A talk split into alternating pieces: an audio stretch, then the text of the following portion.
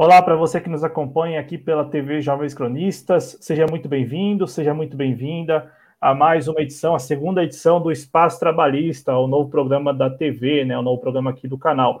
Sempre comigo aqui, Noé Gomes, ele que é idealizador e apresentador, apresentador do canal A Voz da Legalidade aqui no YouTube, né? Então ele também tem um canal aqui no YouTube.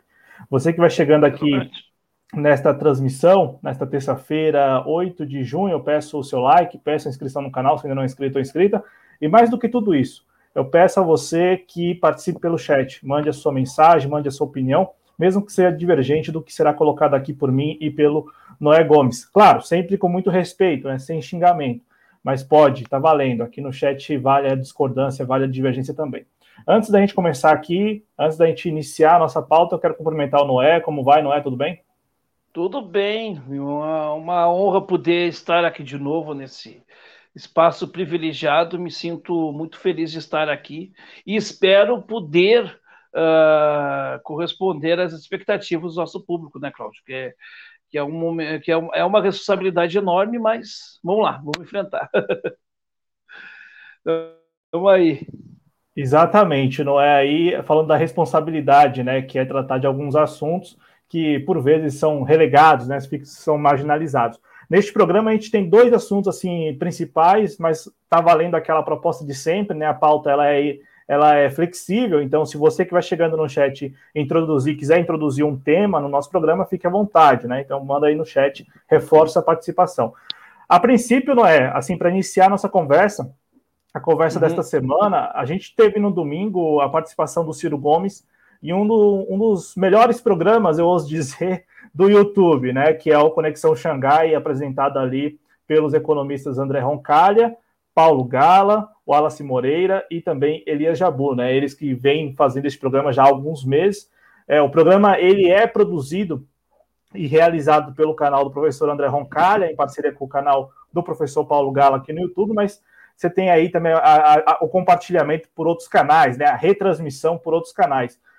É, eu pude assistir boa parte da entrevista, não é? Eu vi um Ciro Gomes, como é de costume nas entrevistas, muito à vontade, é, sabendo muito o que colocar, quando colocar, sabendo muito sabendo bem responder as perguntas, né? Eu falo porque é, não, não, estranha a quem acompanha um pouco do Ciro Gomes aí nas participações que ele, que ele faz na mídia hegemônica também às vezes. É, não estranha a, o dom da oratória do Ciro Gomes, né? O fato dele saber responder as perguntas, né? É, saber, bem, saber responder bem as perguntas. Qual é, a sua, qual é a sua avaliação, Noé, dessa participação? Uma participação que, pelo menos no canal do professor André Roncalha, chegou a quase 30 mil visualizações, fora os outros canais que retransmitiram. Bom, é, é, é, é muito bom tu ouvir, né, nesses tempos de, de irracionalidade que nós estamos vivendo, alguém que fale de alguma coisa com propriedade.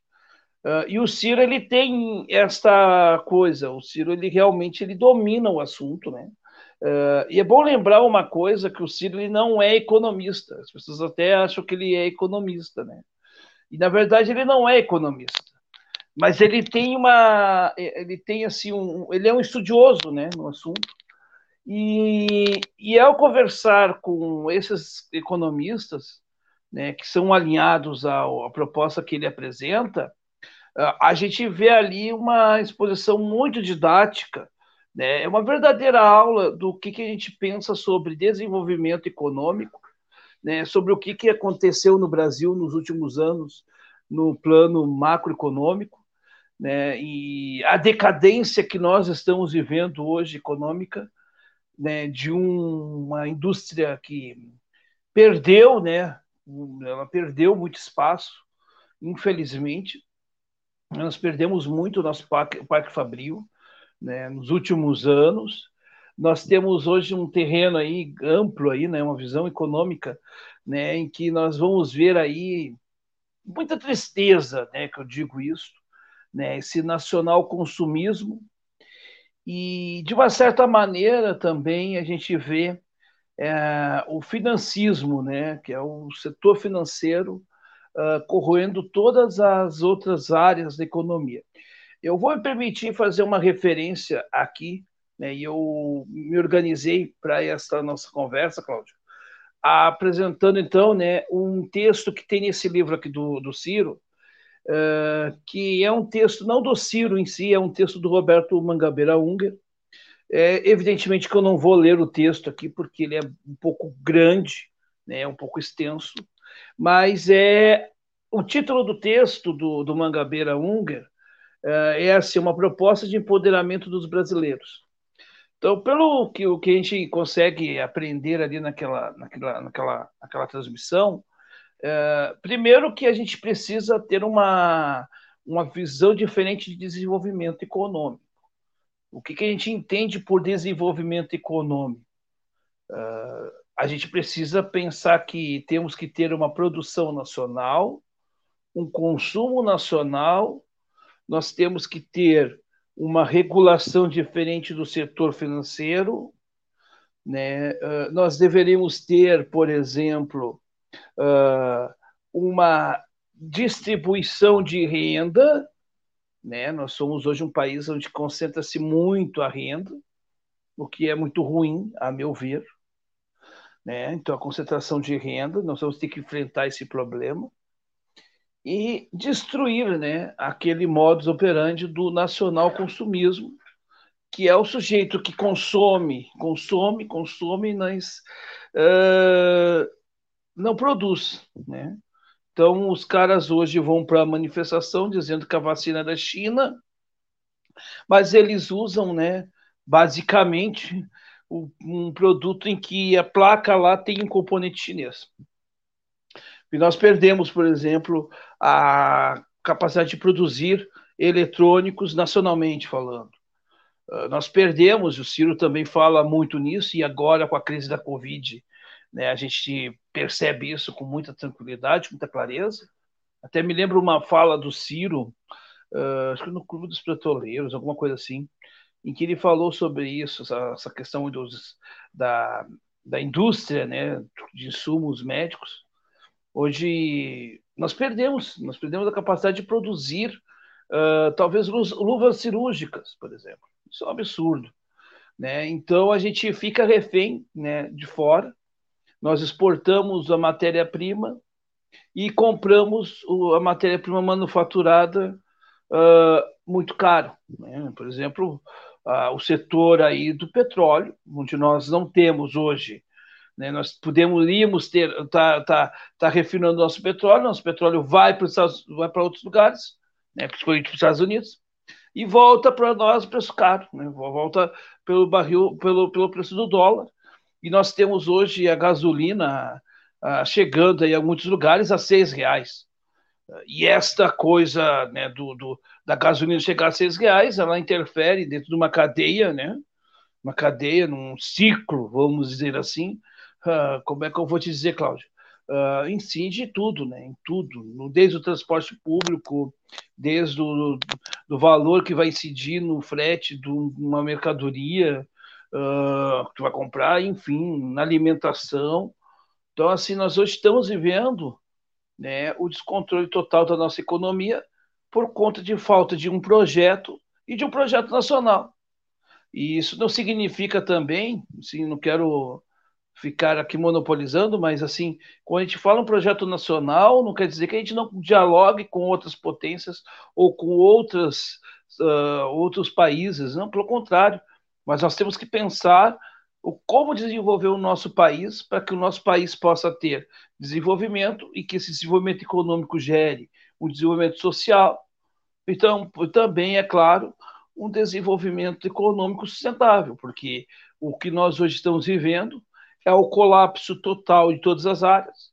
Né? Nós temos hoje uh, um ministro da Economia que não sabe o que está fazendo ali, destruiu toda a teia, né? todo, todo, toda, toda a estrutura que tinha uh, nesta área, juntou um monte de ministérios dentro de um único, né, que não tira tira o, tinha o, o, antigamente o Ministério da Fazenda, o Ministério do Planejamento e tal, juntou todo mundo, botou numa massa só, mas isso não anda, né? Porque não adianta você fazer aquela economia. Ah, eu vou economizar, eu vou deixar de ter 30 ministérios, eu vou ter 10 ministérios, mas são 10 ministérios que cada ministério tem tanta coisa por fazer que ele não consegue caminhar por si só. Então, essa economia sai muito cara. Né? É quase aquela coisa assim: tu vai comprar, tu, tu quer fazer economia, tu, tu vai comprar um pneu de menor qualidade. Só que o pneu de menor qualidade tu vai ter que trocar ele mais vezes. Então, mais vale tu comprar um mais caro, entre aspas, mas que ele vai ter mais durabilidade do que tu comprar um produto de segunda, de terceira qualidade. Quer dizer, a gente teve inversões aí no processo e que foram que foi muito bem exposta nessa, nessa entrevista, que eu acho que foi uma verdadeira aula do, do Ciro, né? Tá aí a opinião de Noé Gomes, ele que é idealizador e apresentador do canal A Voz da Legalidade aqui, aqui no YouTube. O pessoal que vai chegando aqui na transmissão, deixa o like, participe pelo chat, manda aí a sua opinião, manda aí o que você está achando da exposição do Noé e também, principalmente, responda, se, se for possível, essa pergunta que está no nosso GC, né? Como você que está nos acompanhando avalia, avalia a participação do Ciro Gomes no Conexão Xangai? Por que a gente está falando muito aqui? Porque, de fato, como o Noé disse, foi uma baita exposição do Ciro Gomes, principalmente pelo Isso. tempo, né, pela duração da transmissão. Ele ficou lá com os economistas por mais de uma hora, né? E, e, e ele também né, teve todo o tempo do mundo ali para responder da maneira que ele é, acha pertinente né, as perguntas. Ô Noé, teve, teve é, pelo menos dois momentos da entrevista em que o Ciro Gomes, ele. E eu vou, vou fazer essa pergunta para você, porque é, por, por, pelo menos duas vezes né, na entrevista eu, eu, eu, vi o Ciro Gomes se referindo a, ao ex-presidente Lula, né, pelo menos duas vezes. É, e, e, ele se referiu no sentido de união de forças. Teve um momento lá em que ele falou o seguinte, né, quando ele foi falar sobre a Eletrobras, que o primeiro colocado nas pesquisas e ele como terceiro colocado nas pesquisas poderiam fazer algo agora, antes mesmo da corrida eleitoral do ano que vem. Né? Então, uma referência aí às pesquisas que estão sendo divulgadas em relação às eleições do ano que vem. O ex-presidente Lula aparece ali, é, liderando algumas dessas pesquisas, ou todas as pesquisas, e o Ciro Gomes como terceiro colocado. Então teve esse momento. E antes deste momento, também teve outro em que o Ciro Gomes se referiu, falou, ele estava falando sobre algumas personalidades políticas e ele disse assim: não, enquanto pessoa, enquanto pessoa, eu, eu admiro e tal, né? O que não dá mais é a proposta, o que não dá mais é o jeito de fazer política. É, como que você viu esses dois, pelo menos esses dois momentos, porque são os momentos que eu me lembro e também os momentos que eu, que eu gostaria muito de te ouvir, porque principalmente o momento da Eletrobras, em que ele fala o seguinte: olha, daríamos, daria para ser feito, daria para fazer algo neste momento, né? Juntando forças aí, forças quais? Ah, o Ciro Gomes como a liderança do Partido Democrático Trabalhista e o ex-presidente Lula como o líder do Partido dos Trabalhadores. Ah, é que o que eu vejo é o seguinte: nós hoje temos uma minoria na Câmara, né? E essa Câmara entreguista, onde boa parte aí gosta de se intitular aí de, de nacionalista e confundir o termo nacionalismo com patriotismo, e, também de patriotismo eles não têm rigorosamente nada. Eu acho que a pauta da Eletrobras, como a pauta dos Correios, como a pauta da reforma administrativa, elas são pautas de política de Estado que depende se vai ser do PDT, ou do PT, ou do Ciro, ou do Lula. Eu acho que nesse sentido a gente teria que arregimentar as nossas forças políticas. Uh, o PT tem bons deputados, assim, eu vou citar aqui três nomes que eu acho que são muito bons dentro do PT que estão na Câmara. Uh, um é é o Henrique Fontana, que é deputado aqui do Federal do Rio Grande do Sul há muitos anos, a, Bonavides, Natália Bonavides, acho que é o nome dela, lá do Rio Grande do Norte, e nós temos aí também o. Agora fugiu um nome, mas enfim, eu estava com o nome na cabeça aqui. Né? Uh, mas nós temos quadros muito bons do PT, por exemplo, e essas forças deveriam, uh, deveriam sentar e conversar. Né? Tem um deputado que é do Ceará, é, como é que é o José Guimarães. Guimarães, por exemplo. Então, são lideranças que poderiam, obrigado, são os brancos, né? Uh, que eu acho que tem que se conversar. Quando são questões, uh, se fala muito em unidade, eu acho que a gente não tem que ter unidade do sentido ideológico, cada um tem uma diferença. Nos, nós temos eh, semelhanças e temos diferenças. Agora, quando a questão é uma pauta que é de interesse público, eu acho que a gente tem que deixar as nossas diferenças de lado e pensar: olha, isso aqui nos une. Então, as pautas que nos unem, nós temos que estar juntos. Quando é uma questão de ataque à democracia, nós temos que estar junto ao lado dos petistas. Por quê? Porque nós defendemos a democracia.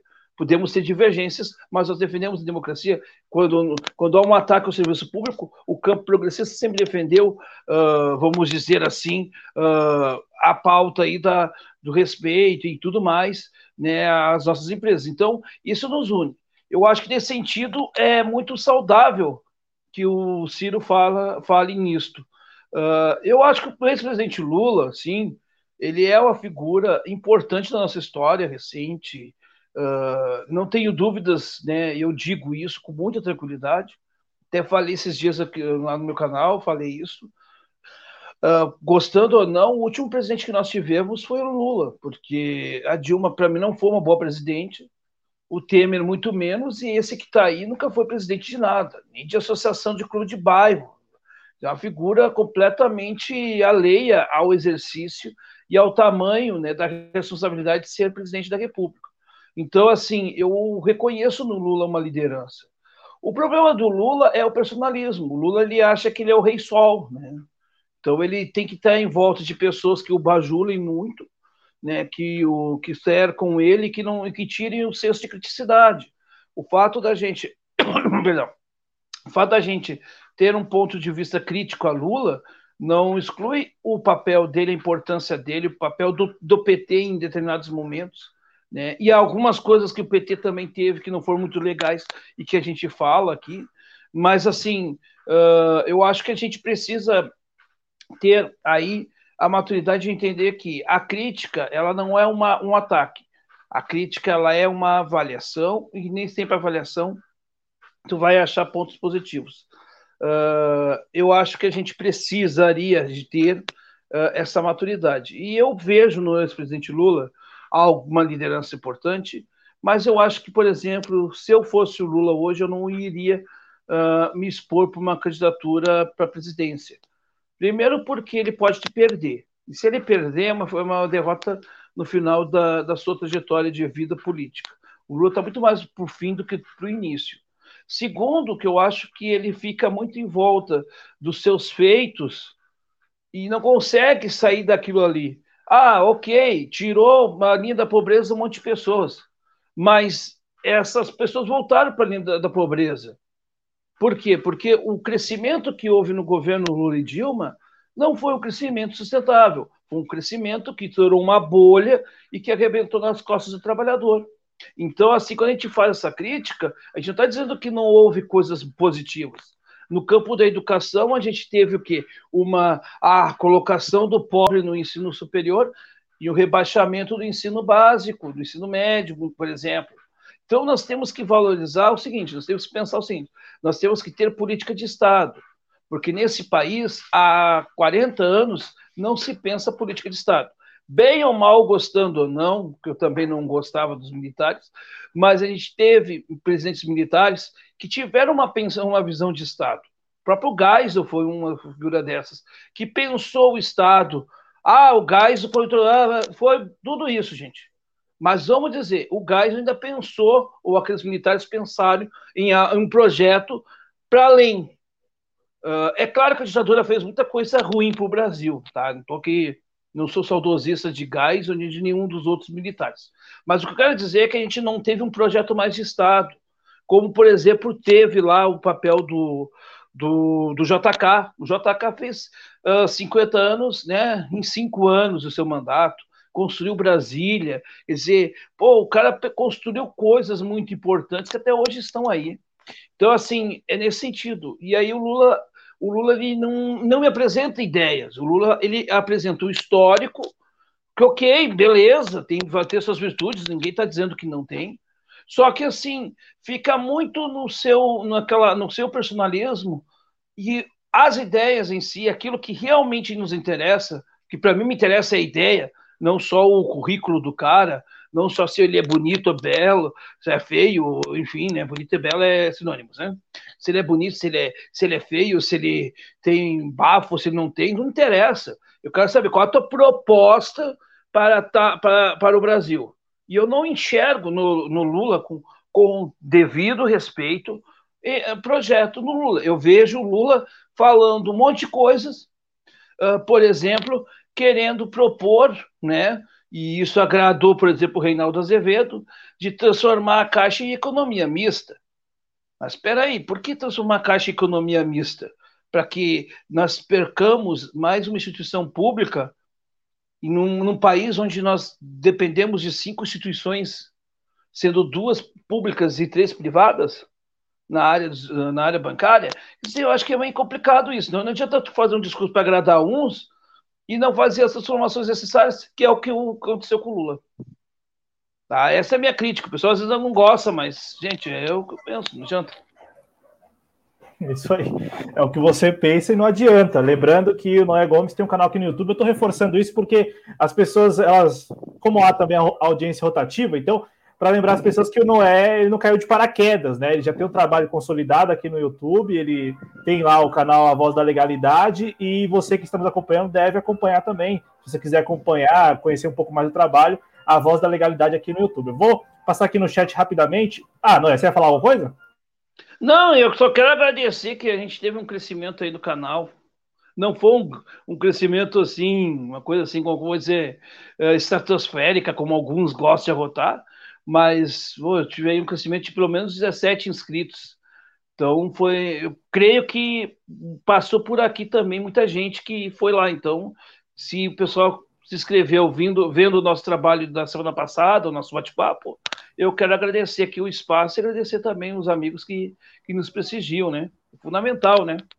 Não, ótimo, ótimo. Até porque eu acho que as pessoas do YouTube, a gente, né, de maneira geral, deve conhecer mais o trabalho das pessoas e, gostando e se identificando, continuar acompanhando. Se não gostar, não claro. se identifica, é, não, não, é, não é o conteúdo que, que quer acompanhar, ah, só falar o seguinte, ó, não vou acompanhar mais. Ou se não, ah, eu acho que é um bom espaço para discutir. Aqui na TV Jovens Cronistas, nós estamos há dois anos, mais de dois anos, a gente sempre deu espaço para discordância, para divergência no chat e também no ar. Né? A gente nunca tratou nenhum tema como um tabu, né? Nenhum tema que e, e, e, nem tudo, nem tudo não, nada do que nós falamos aqui é dogma, são dogmas, né? Ah, ao é. contrário, são, são opiniões, como você acabou de falar, é a sua opinião e é isso, né? A mesma coisa quando eu me manifesto, quando o Adriano Garcia se manifesta, o Arthur Luiz, o Pedro Araújo, o Guilherme Azevedo, o Ulisses Santos, né? O nosso time aqui de cronistas, quando se manifesta, se manifesta com a sua própria opinião. E, e geralmente é a, a, opinião do cronista, viu? Não é nem a opinião do projeto, né? Eu acho que nós aqui estamos conseguindo há dois anos lidar muito bem com isso, com a divergência, né?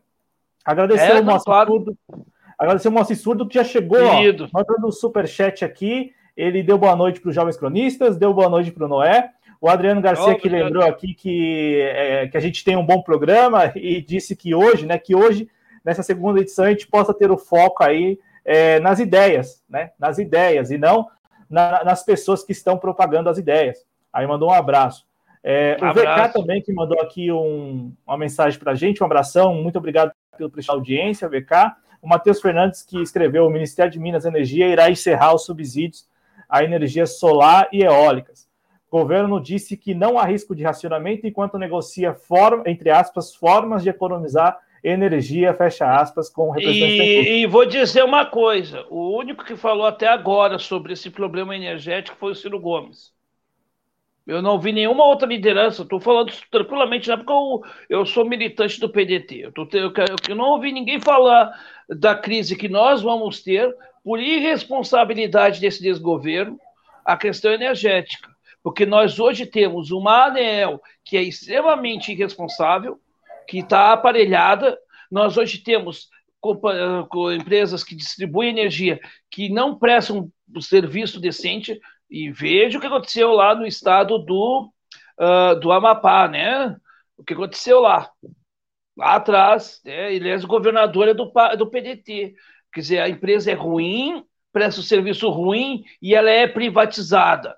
Então, para os que defendem tanto a privatização como a solução da lavoura, não é assim. A gente está, está pagando uma energia muito cara, muito cara nossa energia, porque nós estamos gerando de maneira que não é sustentável. Poderíamos hoje ter o desenvolvimento da indústria para a questão solar. É o, é, o, é o momento, vamos dizer aqui, Cláudio, é ao futuro nós termos placas solares. É energia mais barata e limpa e renovável. Nós temos que pensar nisso. Outra coisa, é inadmissível, é inadmissível.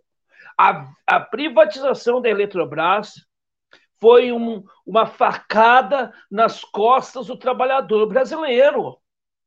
E esses vagabundos, me desculpa o termo, mas eu dizer, eles gostam de chamar os outros vagabundos, esses vagabundos, na madrugada votarem isso, no momento em que nós estamos tão fragilizados pela pandemia.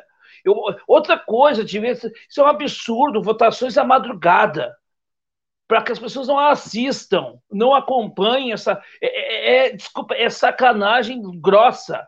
É, é, é, é, assim, ó, é revoltante. Nós não podemos aceitar isso calados. Então, assim, eu vou dizer aqui, ó, isso é uma pauta que nos interessa a todos. Não é só o PDT, não é só o PT, não é só o pessoal. É uma pauta nacional, é uma pauta que diz respeito ao trabalhador, que vai pagar mais caro a conta de luz, que não está conseguindo pagar a conta de luz, que não está conseguindo pagar a conta da água. Privatização, vou dizer aqui, ó, fui contra a votação do marco regulatório de saneamento básico. Inclusive o Cid Gomes, que é irmão do Ciro Gomes, votou a favor nós, o canal, nos posicionamos contra. Eu disse, aqui minha opinião é essa. Ah, mas ah, não sei o que, tem coisa. Chega para um cara do partido aqui, ó, meu amigo, isso não é uma pauta do, do PDT interna que eu estou levando para a rua. Isso é uma pauta que é do Brasil e eu sou contra. É porque o Cid Gomes é do meu partido, que tudo que ele faz, ele está certo. Eu não faço essa política. Se eu critico os outros, eu tenho que ter, eu tenho que ter coerência. E, e, e nos colocamos contra, e dentro do PDT tem o movimento ecotrabalhismo, na época eu era secretário nacional do ecotrabalhismo, e a gente, e junto com a presidente Ivana Groff, a gente articulou ali, conseguimos criar um manifesto do nosso movimento, né, e não, não, não, o presidente Lupe não nos proibiu, pelo contrário, até porque nós temos a nossa autonomia enquanto movimento, então, o PDT ele se organiza por movimentos de base, tá?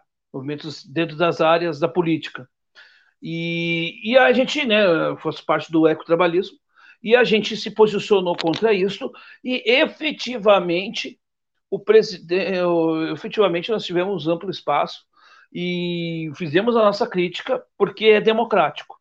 Né? E eu acho que é isso, a gente não pode aceitar isso. O marco de saneamento, essa questão do, da, do, da, da, energia elétrica, que nós vamos ter um apagão se não fizermos nada, né? É, me lembro até daquela música, isso vai da M, né? Vai da M, desculpa, mas vai da M, nós vamos ter apagão como teve lá atrás com o Fernando Henrique Cardoso, nós podemos ter um apagão como aquele, gente, por irresponsabilidade do senhor Jair Messias Bolsonaro. Este é o responsável pelo mal que nós estamos vivendo hoje. Ele tem que ser responsabilizado em todas as áreas. Não é somente na, na área da economia ou da educação, da saúde. É em todas as áreas. É um fracasso, é o pior presidente da nossa história. E aí a gente tem que largar as nossas vaidades e pensar no Brasil. Será que estamos, estamos pensando no Brasil? Eis a pergunta que eu faço. Desculpa, Cláudio, mas eu fico indignado com essa situação, sabe? O espaço é seu, Noel, o espaço é seu, pode, pode ficar à vontade. E eu chamo atenção também para isso, né? Eu chamo atenção para o papel do Congresso Nacional nessa discussão, porque você lembrou muito bem o papel da ANEL, muito bem. Claro, da parte do desgoverno Bolsonaro já é esperado né, esse comportamento de negar uma possibilidade de apagão né, na condição de governo, né, e ainda mais um desgoverno como este, né, e, e ah. veja, e, e, quem está negando essa possibilidade é um general, né, que é o Bento Albuquerque, né, um, ele é do Exército, né, eu posso até confirmar essa informação, mas é, é, é, um general, é. sim, general da reserva. E, e ele, ele é quem está negando. Só que além do desgoverno Bolsonaro, você tem o Congresso Nacional que neste momento só, só olha para a privatização da Eletrobras pouco se discute também essa possibilidade real de apagão no segundo semestre. Né? Então você tem aí um comportamento que é tanto do desgoverno Bolsonaro como um comportamento do próprio Congresso. Não, e deixar bem claro uma coisa. deixa bem claro uma coisa. Nós não estamos dizendo que o serviço público não possa ter suas deficiências. Agora, quando a gente entrega todo o serviço público na mão da iniciativa privada, é muito pior. Leonel Brizola, quando, quando assumiu o Rio Grande do Sul como governador, encampou a companhia na época de telefonia, criando a CRT, criou a, a CE, porque também encampou a companhia de energia elétrica, que tinha um péssimo serviço, e encampou e criou a Corsã. Só aqui no Rio Grande do Sul, Cláudio, se eu contar isso aqui para o pessoal, para quem já ouviu falar em Eduardo Leite e que acha que de repente Eduardo Leite é um progressista. O Eduardo Leite é um reacionário, tá? É um privatista, tá? É um péssimo governador, os piores governadores que nós tivemos na nossa história. Embora também os últimos também a disputa, acho que o último governador que o Rio Grande do Sul teve, infelizmente, foi o Olívio Dutra e o lá atrás o Colares, porque Tirando esses dois aí, me desculpa, nem o, nem o Simon serve para mim, com todo respeito ao Simon. Mas ainda respeito, respeito a trajetória no Senado do Simon. Mas assim, olha só, presta atenção no que eu vou dizer. O, o Rio Grande do Sul foi vendida a CE. A CE foi vendida em partes. A parte mais lucrativa da CE foi vendida. A parte que não dava lucro, a CE continuou distribuindo energia elétrica. Hoje nós temos a CE e mais a RGE, que é do grupo CPFL, que é um grupo chinês. Quando, quando foi comprado, não era, não, era outro grupo que tinha comprado, que era o grupo AS. O grupo AS Sul aqui, tá, tinha aqui. A minha, a minha conta de luz, ela, ela aumentou o gasto, porque é muito mais caro que o kilowatt da, da, do grupo CPFL. E o serviço não é bom, não é muito bom, é ruim. Então a conta está mais cara, o serviço não é bom e você fica na mão. Ah, não estou tendo muitas quedas de energia, isso é verdade. Mas a conta está salgada. Não é só para mim, para todos que moram. Né? E a RGE está praticamente 60% do estado. Ela só tem poucas áreas que tem CE hoje. Então, e eles, ele quer vender o restante da CE. A Corsa ele quer vender também. Que tudo que o Brizola construiu, essa gente destruiu. O Brito destruiu a CRT, vendeu a CRT e o dinheiro da privatização até hoje ninguém viu. Ninguém viu o dinheiro da privatização da CE, da CRT, da Caixa Econômica Estadual, que era um banco que ajudava as pessoas, criado também pelo, pelo Brizola. A muito custo nós conseguimos manter o Banrisul público. Não sabemos até quando o Banrisul vai ser público, também criado por Brizola. Então, se a gente, eh, o Brizola criou e essa gente destruiu, entregando para a iniciativa privada sem regulação nenhuma. Eu acho que a gente deve ser privado, mas com uma regulação forte do Estado. Eles fazem o que querem. Esse, as operadoras de telefone hoje fazem o que querem independente das todas as que estão aí hoje, elas fazem o que querem. E a gente fica de mãos atadas. Então, assim, pelo amor de Deus, gente, vamos botar a mão na consciência. Essa pauta de energia elétrica é fundamental que a gente tenha união de forças, uma união de forças, de, larguemos as nossas disputas, porque é o bem de todos nós e é responsabilidade de, de, todas as lideranças partidárias que se dizem comprometidas com o Brasil a não permitir a privatização da Eletrobras, a não privatização da, da, da, dos Correios, porque se você hoje recebe em Miracema do Norte a correspondência, é porque hoje tem os Correios. E que se os Correios hoje vivem a decadência, infelizmente, eu tenho que dizer isso, dói eu dizer isso, mas eu vou dizer, Cláudio, Sabe onde começou a decadência dos Correios? Na gestão do PT, lá com o Lula o mensalão. Quando tinha uma figura chamada Roberto Jefferson, que o PTB do Roberto Jefferson, que roubou dos Correios. Eles roubaram, botaram no bolso. Vamos aqui. Ah, não é, tu tá falando isso, parece bolsominho. E tu tá parecendo bolsominho também. Porque quando é do teu lado, tu esconde.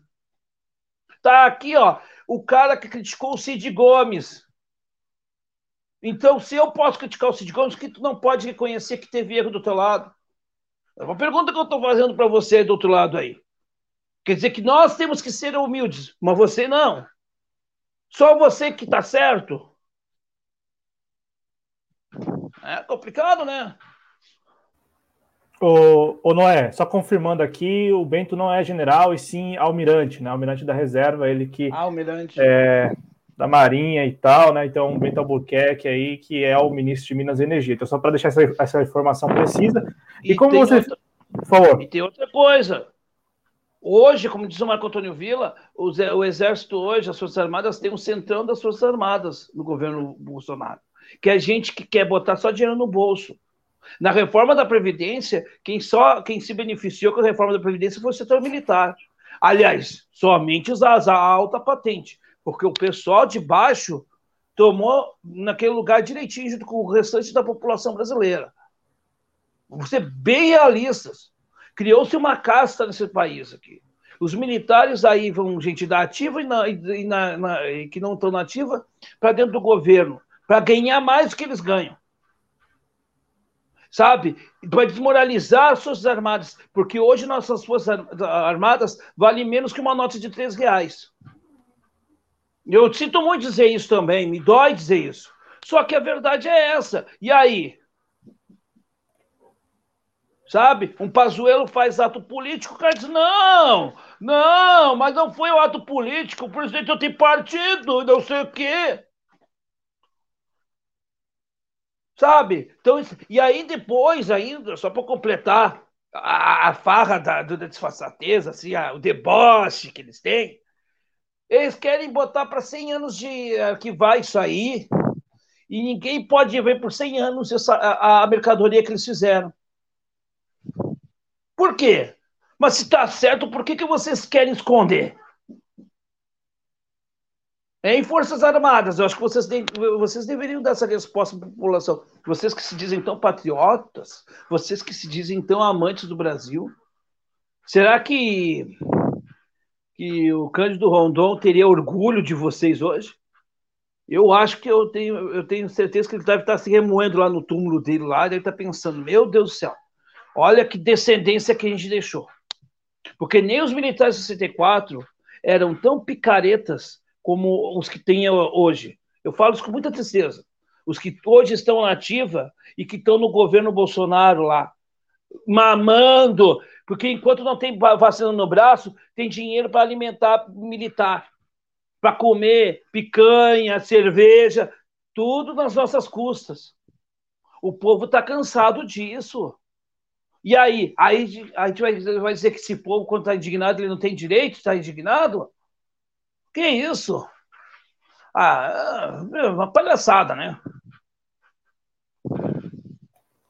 E aí, Noé, só para também registrar, como você citou nominalmente o Cid Gomes, o Cid Gomes também não participou da votação do, do PL da independência do Banco Central, né? Ele, eu não, não, me, não me recordo qual foi a justificativa, mas também houve isso, né? Então, é, pelo menos aí, é, pelo, eu quero até te ouvir, só para não colocar a palavra na sua boca, mas também um gol contra, já que você considerou a votação no, no marco regulatório do saneamento um gol contra, também um outro gol contra, não ter participado de uma votação importante como foi a votação do da independência do Banco Central? É, eu acho que a gente pode perder, mas a gente pode perder de, com dignidade. Daqui a pouco vai dizer assim, não, mas esse meu voto não faz a diferença. O voto do Tabata Amaral também não faria diferença naquela votação, mas foi simbólico. Então, eu acho meio estranho isso. Eu, eu tem umas coisas que eu, por exemplo, né, eu vou adiantar aqui a pauta, mas eu vou dizer, eu acho estranhíssimo. Nós temos três, três senadores, o PDT tem três senadores. Uh, o Everton, o, a, a, tem uma dificuldade de dizer aquele nome. Assim, né, Vulgas. É isso, é, tem uma dificuldade desse nome. E o Cid Gomes, eu não vi nenhuma vez, nenhum dos três, uh, pelo menos, né, eu sei que os três não fazem parte da comissão, é óbvio, mas eles poderiam ter uma vez lá, ir lá o Cid lá fazer uma pergunta nessa comissão, Né? Eu tenho visto que outros senadores se repetem indo lá. E o PDT poderia estar representado naquele momento ali, como tem bons senadores do PDT, o PT ali, Humberto Costa, uh, o João Paul, Jean Paul Prates, um, belos senadores do PT, que fizeram, então fizeram questionamentos muito interessantes. Então, assim, eu acho que falta, falta isso. Eu cobrei isso no meu canal, uh, mas também não houve nenhuma resposta né, com relação a isso. Eu lastimo muito, eu acho assim que a gente tem que se posicionar. Há momentos da vida da gente que a gente tem que se posicionar. Quando a gente se omite, a gente também está cometendo crime. Aliás, foi falado isso hoje na CPI, né? Uh, quem se omite comete crime. Então, assim, eu, eu, eu lastimo profundamente, profundamente, porque assim, uh, a gente poderia dar uma resposta para a sociedade. Talvez não seja a resposta que vai resolver os problemas, mas é uma resposta para a sociedade. A sociedade precisa ser respondida das suas demandas. A gente precisa ouvir mais as pessoas. E a gente precisa falar o que elas precisam ouvir. Porque elas precisam ouvir o quê? Que tem alguém que tenha comprometido de fato pra, com as demandas dela, que respeitam as dores dela. E não simplesmente alguém que, por conveniência, ou que por um momento eu vou me calar, porque se eu não calar agora, uh, bom, aí é o seguinte, né? Ah, se eu não falar, calar agora, eu posso me perder amanhã, fazer cálculo político sobre as coisas. Uh, vamos ser bem realista, não dá, né? Eu acho que a gente tem que se posicionar.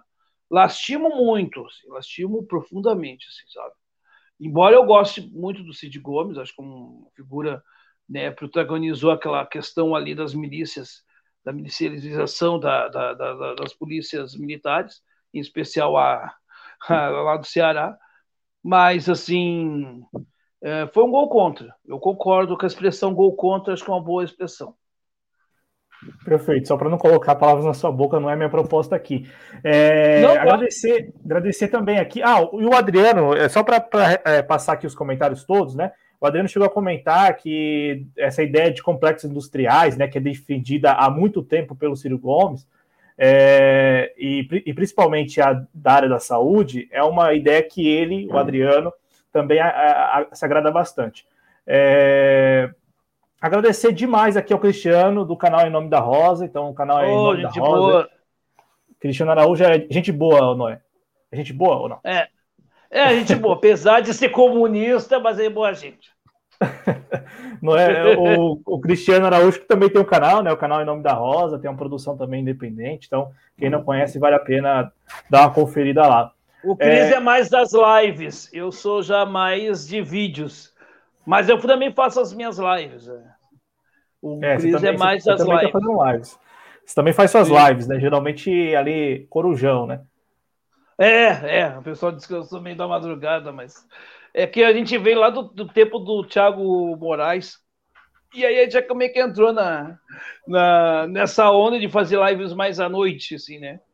Mas a gente também tem feito. De vez em quando a gente faz uma live de tarde, depende. depende da situação, né? O, o, Cristiano elogia que gostou do designer do espaço trabalhista, então obrigado aí ao Cristiano pelo, pelo carinho, pelo prestígio. O Ricardo Lemos também esteve com a gente, ou está com a gente, eu espero que ainda esteja com a gente aqui acompanhando, ele deu boa noite.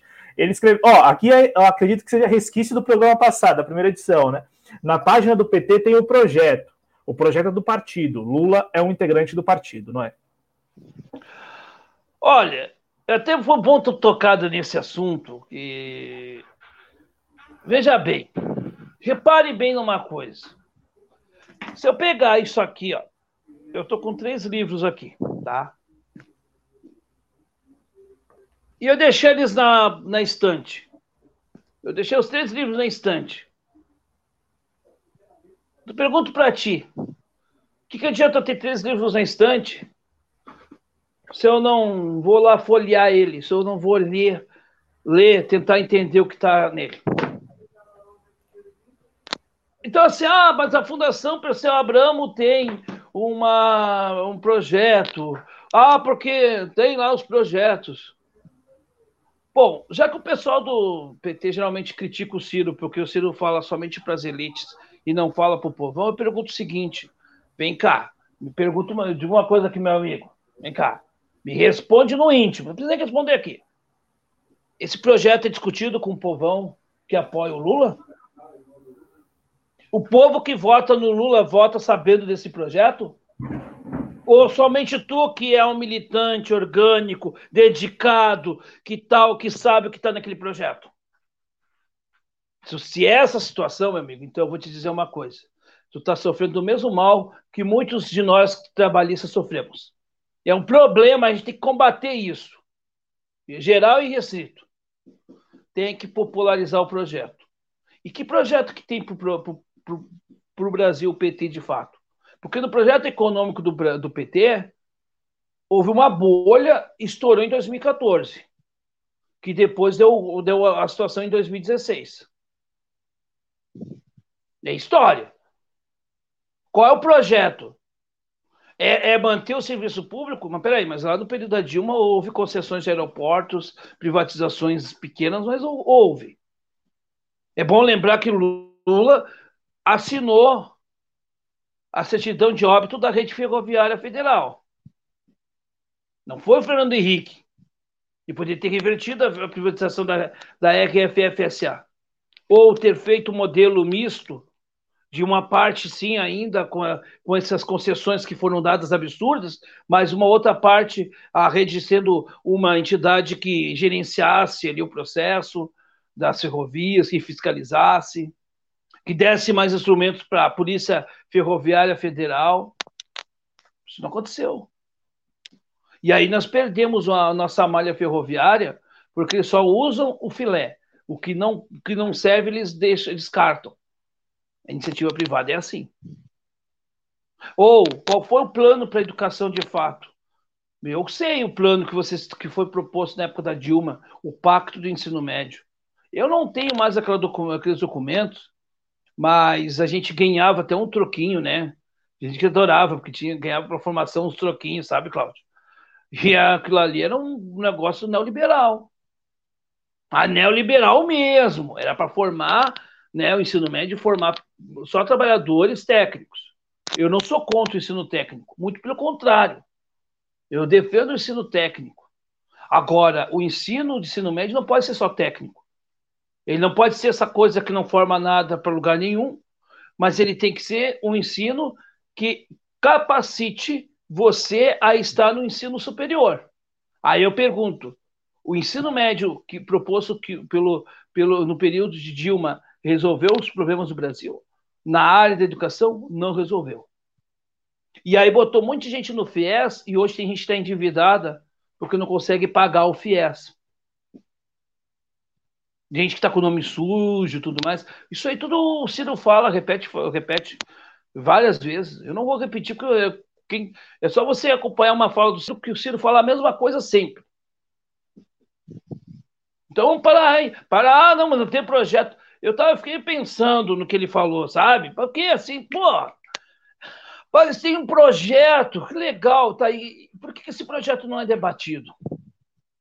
E digo mais uma outra coisa, aqui com tranquilidade, que eu estou aqui, né? Estou aqui para debater. Sabe por que a gente não enxerga isso?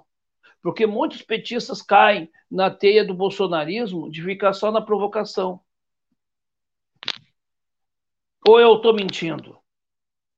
Ou quem é que falou Ciro nem com reza brava? Foi a Carla Zambelli ou foi a Grace Hoffman? Digam que se eu estou falando alguma mentira aqui, meus amigos. Se eu estiver falando uma mentira, pode, claro, pode me tirar do ar agora. Ó, tá falando fake news aí. Então, assim, peraí. É muito fácil você apontar para os outros, é quando eu me aponto, não, mas eu tenho projeto. Olha, nós temos um livro da Fundação. A Fundação. Uh, a Fundação Alberto Pasqualino e Leonel Brizola também tem um monte de, de, de projetos projetos muito bons que não são levados para a rua. Ou alguma coisa que é levada, por exemplo, tem preparação de Enem lá no, na Fundação Leonel Brizola. Tem a Universidade Leonel Brizola. Só que, infelizmente, se tu pegar a militância que está com o Ciro hoje nas redes, quem é dessa militância que conhece essa plataforma? E são plataformas gratuitas, diga-se de passagem. Ninguém, praticamente. Então, a formação política é o que falta. E se tem essa formação, se tem esses, esses documentos, por que, que esses documentos não são mostrados? Por que, que o Lula não fala nisso? Ou eu estou mentindo que o Lula só pensa no seu projeto de poder?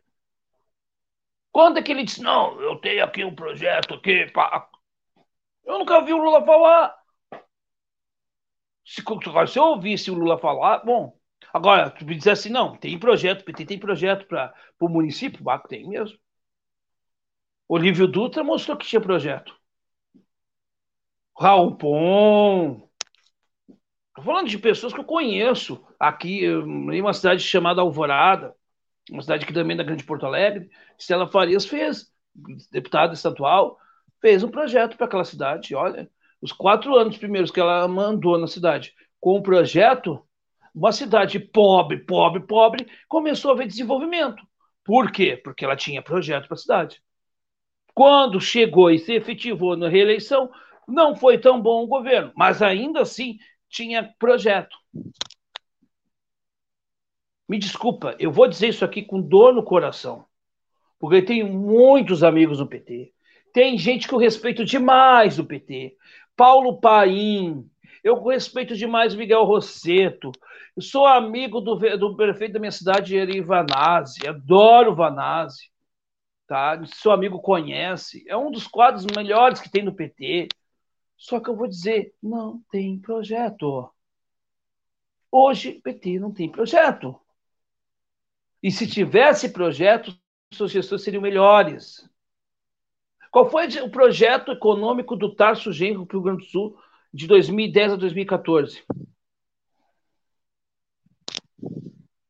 Tá, foi o projeto dar migalhas para o funcionalismo, aumentar a dívida do Estado, e esse mesmo funcionalismo que recebeu migalhas viu que estava sendo sucateado de serviço público.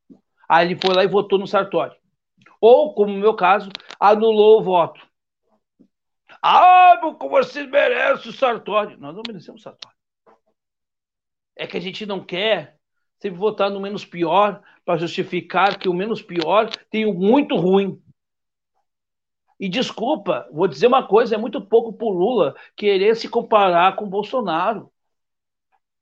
O Lula não pode querer se comparar com o Bolsonaro. Se vocês acham que realmente o Lula é e o que ele é, se comparar com o Bolsonaro. Não, mas é que o Bolsonaro ele é muito ruim. O Lula é muito melhor que o Bolsonaro. Qualquer um é melhor que o Bolsonaro. Me desculpa, dá parâmetro de tipo do candidato para o Bolsonaro, qualquer um é menos pior que o Bolsonaro, a não ser talvez um Amoedo, que é um, né, um ultraliberal mas até mesmo o Geraldo Alckmin, com toda aquela gaseificação, é melhor que o Bolsonaro. Pelo menos é mais democrático. Ou, eu tenho um candidato também, o Ciro é muito melhor que o Bolsonaro. E não é só por isso que eu estou apoiando o Ciro, que o PDT apoia no Ciro, apoia a Ciro. É pelo projeto. Aí não, mas não, eu queria melhor. Gente, com todo respeito, é tu querer sempre te qualificar ou te colocar melhor que o cara muito ruim. É como no futebol. Eu vou querer jogar futebol com o cara que joga a Série C do Campeonato Brasileiro. A Série C, não é nem a A nem a B. Eu vou jogar com o cara, ele vai me dar um baile. Porque eu não tenho, eu não tenho divisão, eu não sou profissional. O cara é profissional. Então, entre os ruins, ele pode ser muito ruim. Entre os profissionais. Mas com o amador, ele vai dar banho. É o caso que acontece hoje com, com qualquer, com qualquer um que compare-se com o Bolsonaro. É gênio perto do Bolsonaro. É gênio. Então, bom, eu acho que sim, o PT poderia ser um pouco mais, não digo esperto, mas muito maior do que ele é, e não querer se, querer se comparar com o Bolsonaro e dizer, olha, eu sou melhor porque eu sou melhor que o Bolsonaro. Isso para mim não me diz nada. Qualquer coisa é melhor que Bolsonaro. Sinto muito dizer isso. É uma dor. Eu gostaria de ter hoje um presidente, mas eu não tenho. Cláudio, eu não tenho presidente. A cadeira de presidente está vaga. E eu não sou Auro de Moura Andrade que disse isso em relação ao Jango em 64. Mas eu digo, cadeira de presidente da República hoje está vaga. E o Lula, assumindo em 22, se assumir em 22, eu acho que vai estar vaga também, não pela incapacidade do Lula de administrar, mas é pela rejeição que o Lula vai ter. Vocês estão esquecendo que vai ter 60% da população que não vai querer o Lula lá. E se o Lula entrar lá, nós vamos ter um período de muito caos. Anotem do que eu estou dizendo isso agora. Porque a gente depois diz, ah, profeta. Não, ninguém é profeta. A gente está dizendo que está enxergando aqui. O fundo aqui é azul, gente. Você não pode dizer que é verde, porque é azul. Então, mas enfim, falei demais, né? Não, não, não falou. Eu vou até repassar aqui uma pergunta que chegou do chat. Agradecendo antes aqui o Leandro Ferrari, nosso membro, membro do Opa. Clube de Sócios e também cronista do projeto, né? Ele que é Opa. o apresentador do Além do Eurocêntrico, e agradecendo também a participação do próprio Ricardo Lemos, que escreveu logo depois, né, logo depois da pergunta que você acabou de responder, ele escreveu, verdade, acompanha o canal faz, faz um tempão, né? Quando a gente estava falando aqui da independência e da, e da, e da nossa posição aí aberto à, à divergência, né? E ele perguntou do Adriano Garcia, o Adriano já respondeu no chat, o Adriano Garcia não ancora este programa, o Adriano Garcia está em outras produções do canal e neste momento ele está narrando uma partida lá pelo JC Sports, né? O Adriano que é locutor esportivo, além de comentarista político, né? Então, é, ele está lá no JC Sports. E já que eu falei de JC Sports, rapidinho aqui um parênteses. Nós estamos lá no JC Sports a menos de 25 inscrições para bater os primeiros mil inscritos. Então, quem puder, quem gostar né, de transmissões esportivas, o Adriano que tem aí comandado várias transmissões esportivas brilhantemente lá no JC Esportes, né, com muitas partidas exclusivas. Então, quem gosta, né, é, tem o JC Esportes, JC Esportes, esportes em português, tá bom? Não tem aquele esportes em inglês, não, é esportes em português. Então, é JC espaço esportes, a gente está com menos de 30 inscrições aí para bater os primeiros mil. Então, quem puder, quem gostar e puder ajudar, vale Me manda o link que eu vou me inscrever também. claro, claro. Então, então, ótimo, ótimo. Já temos mais um inscrito aí. Falta pouco, falta pouco para os mil. A pergunta que chegou aqui, não é do Cristiano Fanfa, agradecendo também a participação dele aqui no chat. Né, ele que já chegou e falou o seguinte: Noé tá alterado hoje. Aí mandou uma, uma exclamação. E aí perguntou o seguinte: lá no Conexão Xangai, o Elias Jabu chamou o Ciro Gomes de marxista-leninista. É, o PND de Ciro Gomes é revolucionário? É emancipador da classe trabalhadora? Boa, uma boa pergunta essa. Essa, principalmente, a, a, a parte final. Mas eu estou tranquilo, eu até acho que eu estou bem calmo hoje. O pessoal acha que eu estou alterado, mas não. não. É, eu acho que o, o, PND do Ciro, que o PND, o PND traz, é, primeiro assim, a gente tem que entender uma coisa. É, por isso que eu digo sempre, tem que falar de Projeto Nacional de Desenvolvimento e tem que falar de trabalhismo.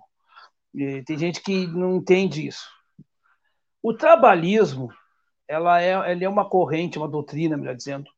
Doutrina é todo um conjunto de ideias, né? Tudo que é um conjunto de ideias chama-se doutrina.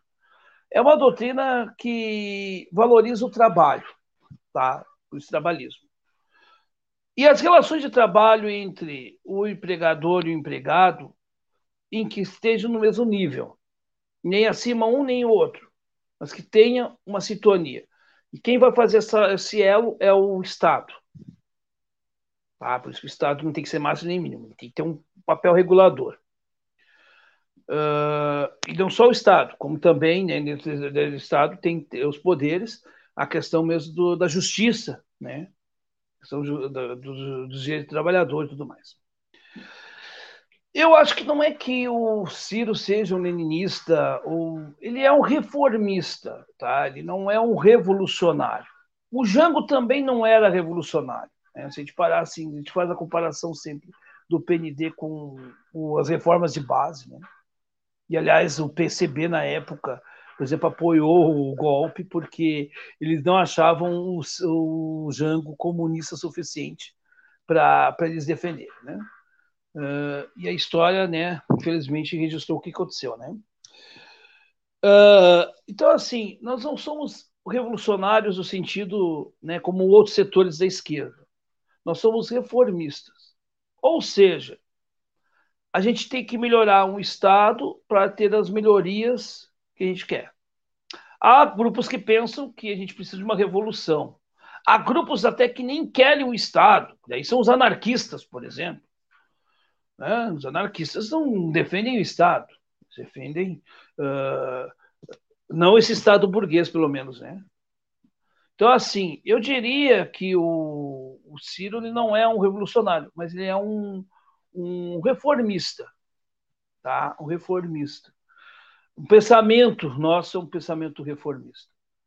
E é um pensamento de conciliação com as forças produtivas desse país, com a força de trabalho e o Estado, como um papel, né, como agente regulamentador disso. Uh, e talvez isso não agrade muitos, né? e outros agrade, agrade enfim. Uh, na verdade, é que a gente fica em cima do muro, muito pelo contrário. Mas a gente tenta buscar um consenso. Uh, eu acho que revolução se dá quando a gente tem condições históricas para elas e quando há consciência classista. E eu também não vejo na nossa sociedade brasileira uma consciência tão classista assim. Eu não vejo as pessoas com um sentimento de solidariedade, tá? Esse é o termo, de companheirismo para enfrentar as situações que nós deveríamos enfrentar. Quando há uma greve, por exemplo, sempre tem aqueles que querem boicotar essa greve. E qual é a impressão que a, né, que a imprensa dá quando há uma greve ou uma paralisação ou um ato de protesto? é sempre indo contra esses atos. Tá? Isso acontece muito, né? Quando houve, por exemplo, em 69, ou 69, 68 agora, acho que foi 69, é, o maio de 68, maio de 68 da França. É, o que aconteceu em maio de 68? Uma revolução, né, uma mudança no sistema universitário francês que era extremamente arcaico. Mas houve o quê? Uma organização popular que estava cansada dessa estrutura e que se juntou, uniu forças e combateu. Eu pergunto, nós temos essa união de forças? Nós temos hoje revolucionários que não conseguem aglutinar mil pessoas. Nós temos hoje revolucionários que se fez o que. Olha, aconteceu o que aconteceu nos últimos anos. E cadê as forças revolucionárias do Brasil?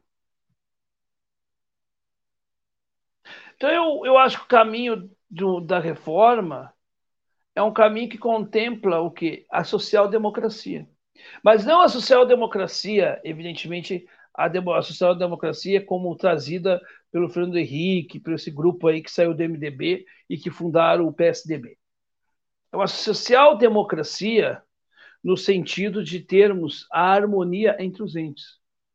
E que temos a produção, né, a força de trabalho com a produção e o bem e o estado de bem-estar social.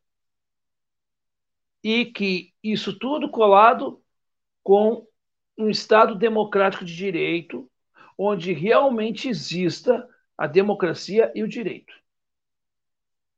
É um pouco utópico, mas a gente tem que ser utópico e pensar utopicamente para mudar esse mundo.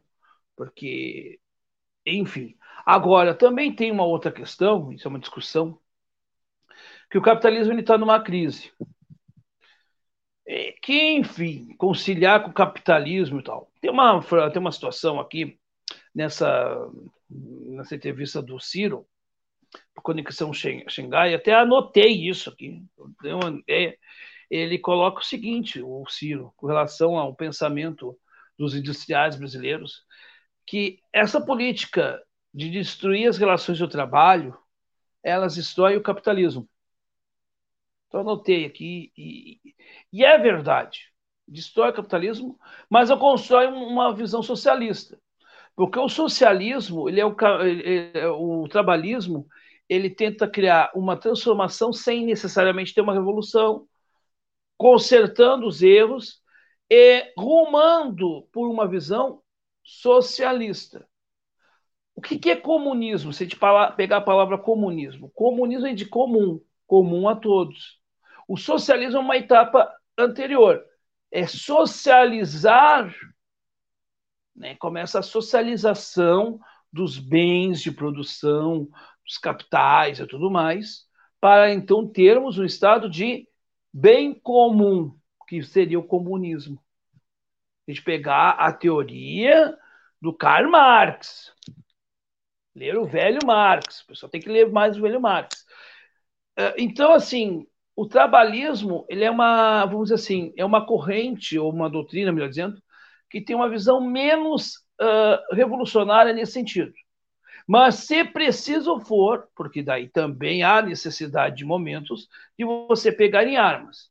Aí tu vai ver lá o Brizola pegando em armas e fazendo todo aquele processo de 1961 com a cadeia da legalidade.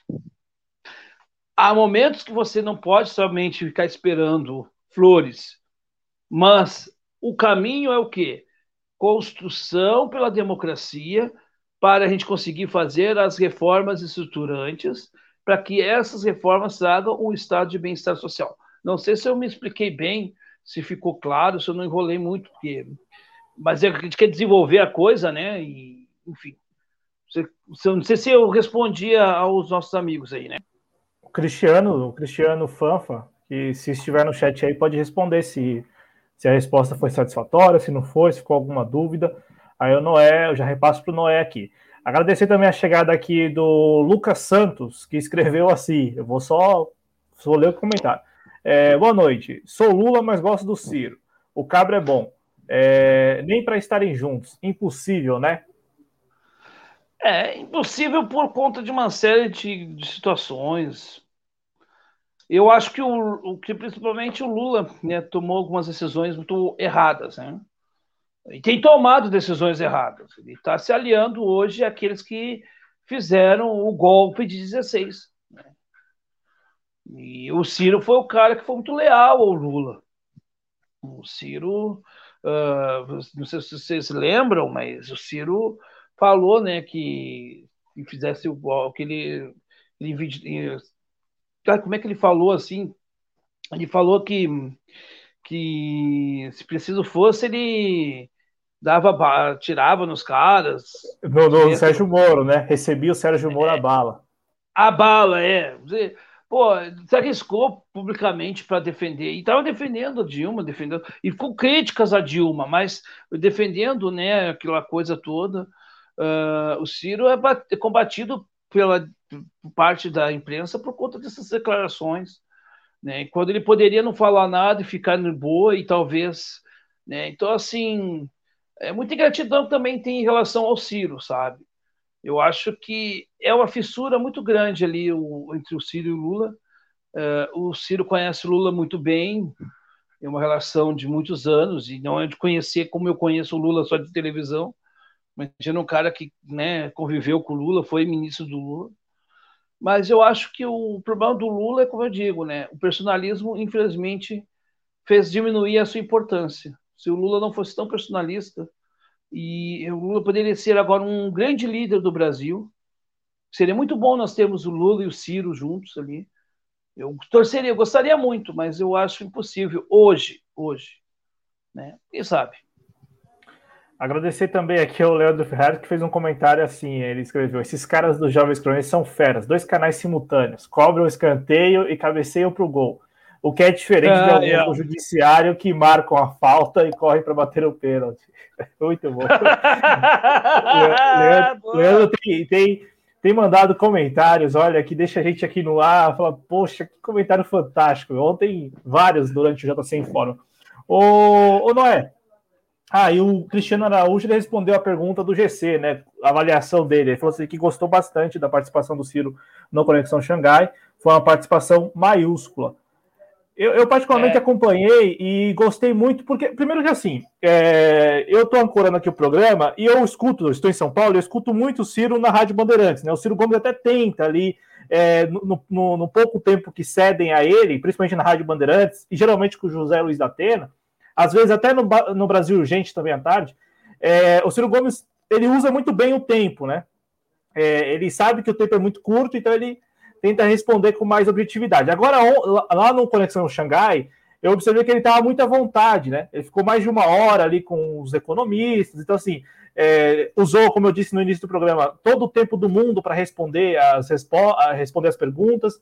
Então, eu achei uhum. que estava muito à vontade, muito espontâneo, né? É um pouco diferente da, da dinâmica de uma entrevista numa rádio, no horário pela manhã, com uma duração já pré-estabelecida, né, de 10, 20 minutos ali, que é, que é mais ou menos o combinado que acontece. Mas a, achei, achei também muito, muito importante a entrevista e muito esclarecedora. E assim, acho que gostem ou não do Ciro Gomes, ele tem o dom da oratória, né? E não é de hoje que ele tem o dom da oratória, não é de agora, não é de, de uma semana para cá, né? Ou não é? É? É, é a mesma coisa o Lula, né? Você vê assim que o Lula ele tem um, um carisma. Pô, o Lula é um cara que ele. Como é que eu vou dizer assim?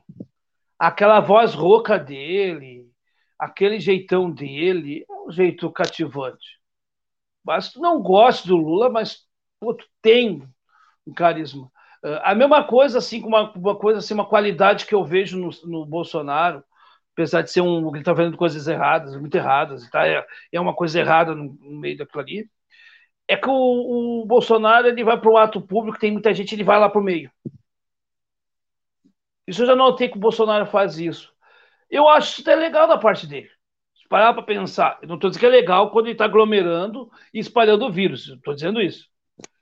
Mas se tu parar para pensar, é uma característica, né? Embora eu acho que o Bolsonaro, por exemplo, não tem carisma nenhum, então ele é um falso carismático na minha visão. Mas assim, eu vejo assim que tem cada um tem uma característica, né? E o tanto o Lula como o Bolsonaro são dois oradores muito bons. É, você vê aqueles discursos históricos do Lula no ABC Paulista, na década de 70, é, era fantástico, ele falava bem pra caramba tal. Uh, claro, estava assessorado ali pelo Zé de Seu, que é outramente brilhante tal.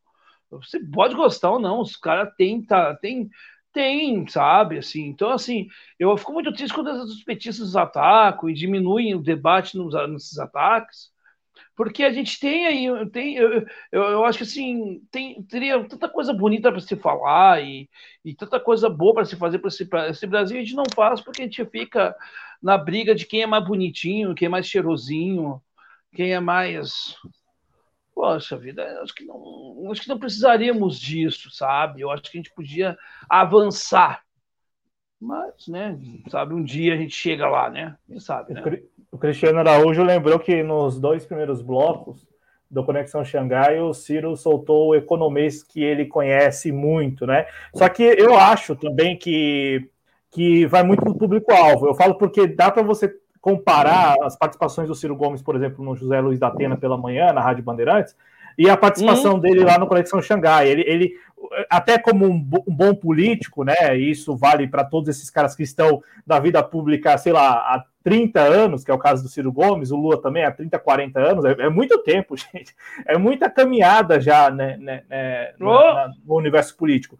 Então eles sabem muito bem o público-alvo também, né? Então eu acho que o Ciro Gomes, ele, digamos assim, no, no, no domingo ele abusou do economês, porque o público-alvo ali né, o público que está acompanhando o Conexão Xangai é um público que já lida com alguns termos né, desse economês, é. diferente da Rádio Bandeirantes.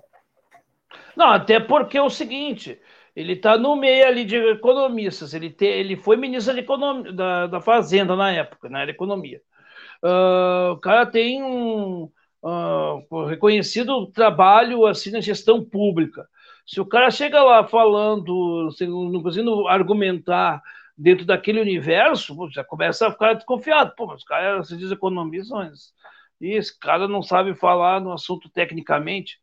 Você, você tem que saber se portar, não é nem ser camaleão, mas em cada situação você se veste uma roupa, né? Tu não vai para um, uma roda de samba de smoking, né? Agora, imagina, tu vai de, de bermuda e camiseta regata para receber o Oscar.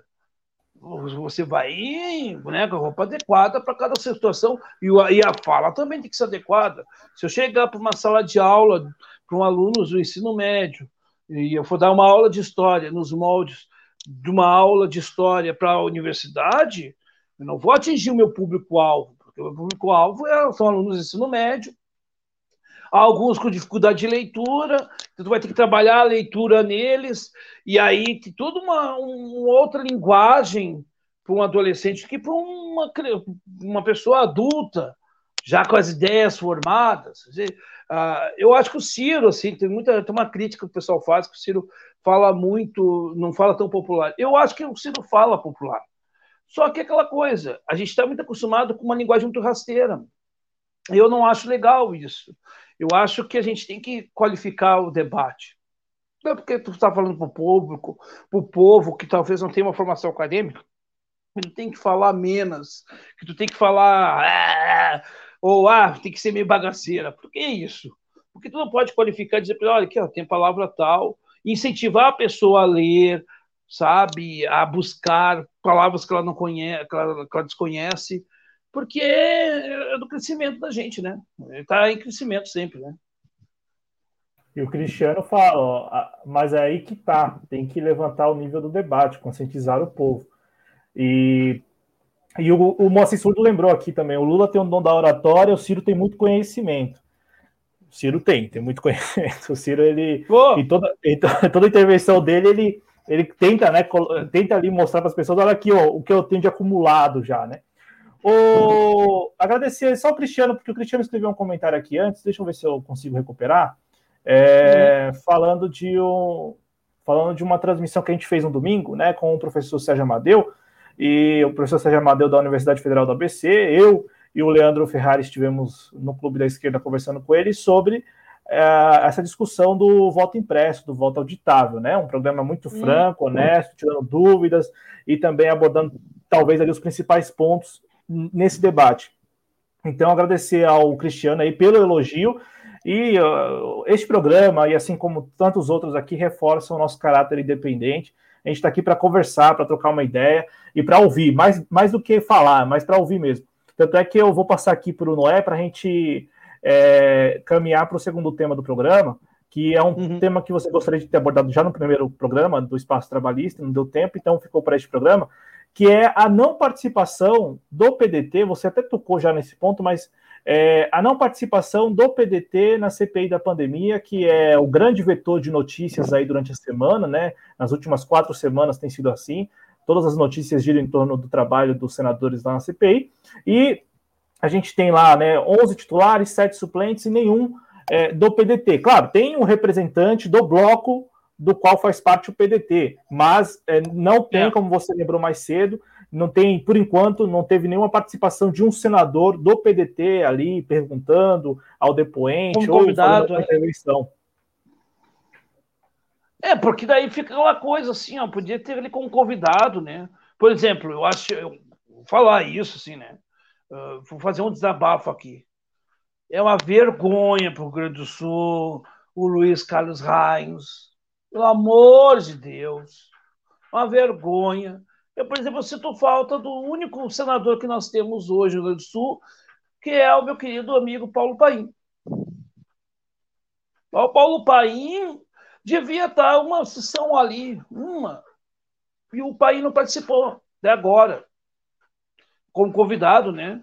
Vou dar uma pergunta, uma intervenção.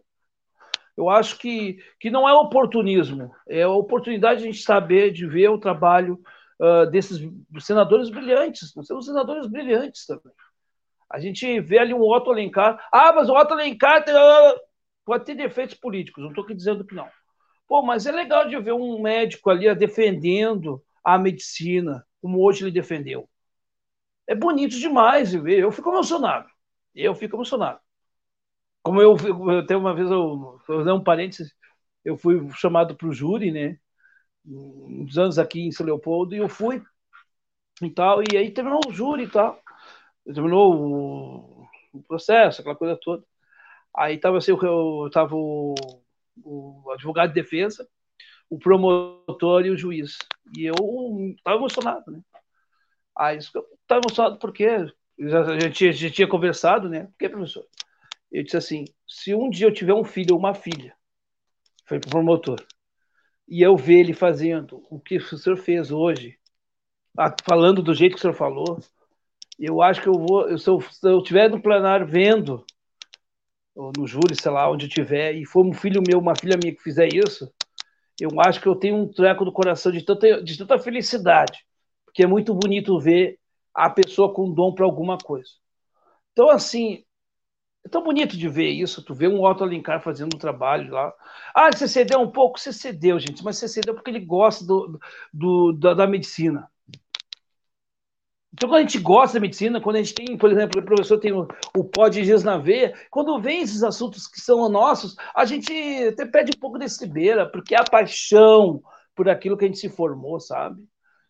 Então, assim, acho que falta, faltou essa presença por exemplo, o Cid é um cara super responsável na área da saúde do Ceará, melhorou muitas coisas. Poderia estar lá o Cid lá sendo expoente. O Everton, né, é, Everton lá do, do Maranhão, uma figura extremamente carismática, inteligentíssima.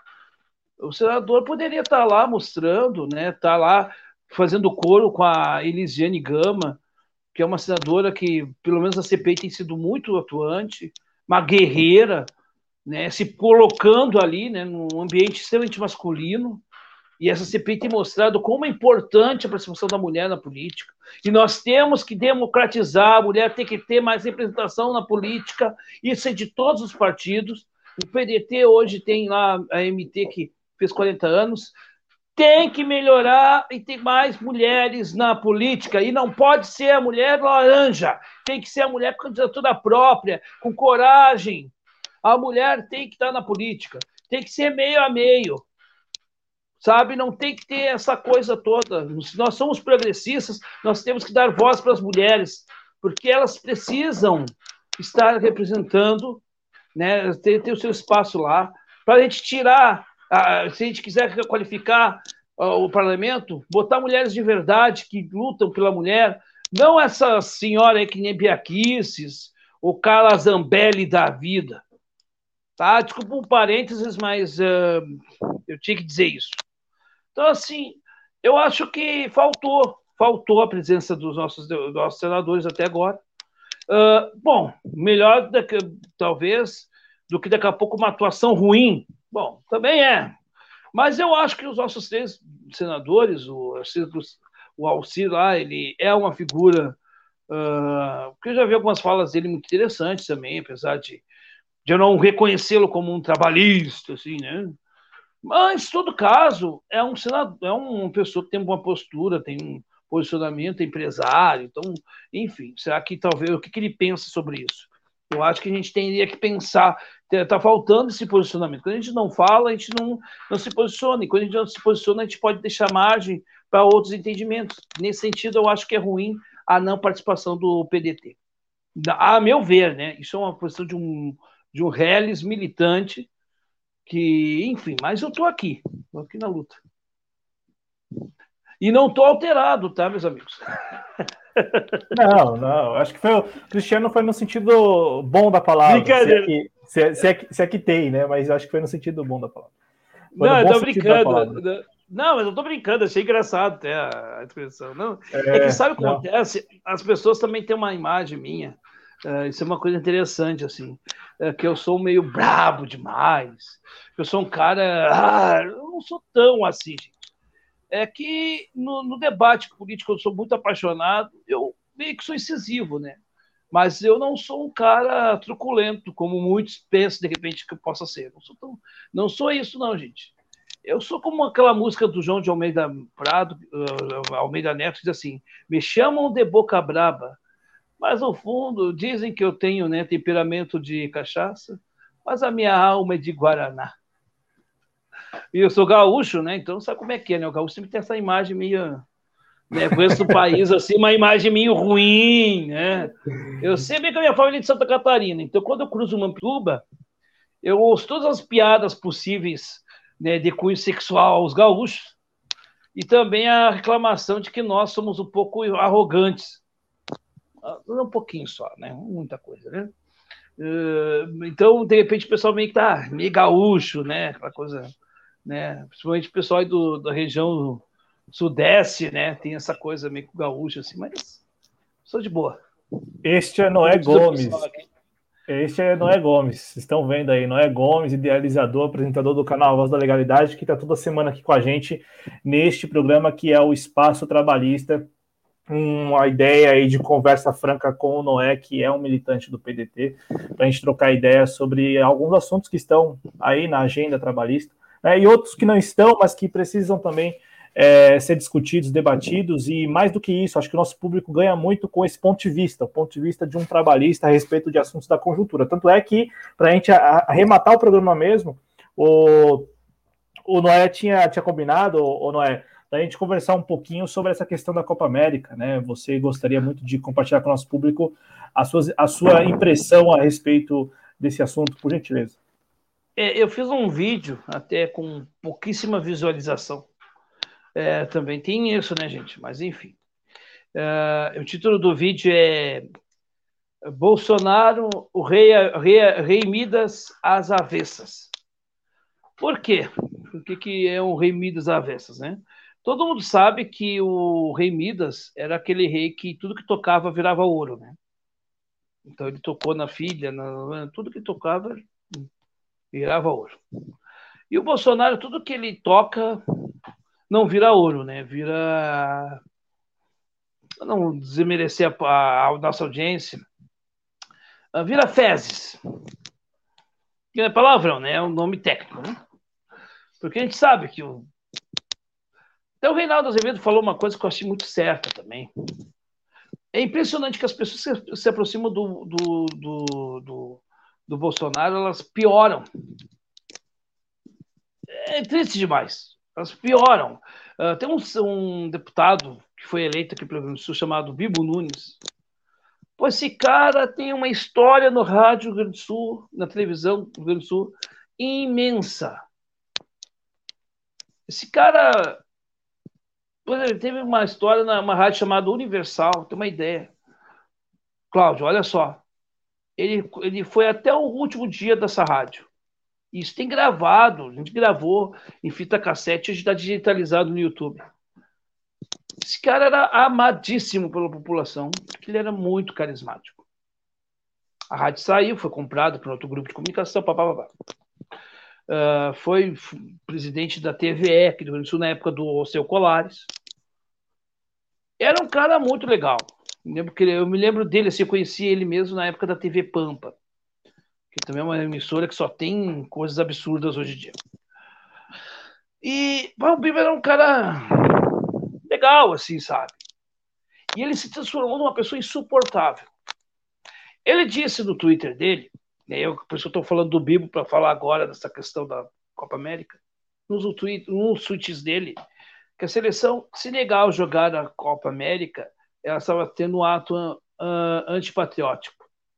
E eu disse para ele: antipatriótico é fazer continência para a bandeira dos Estados Unidos, e antinacionalista é vender a Eletrobras na calada da madrugada, nem da noite, na madrugada.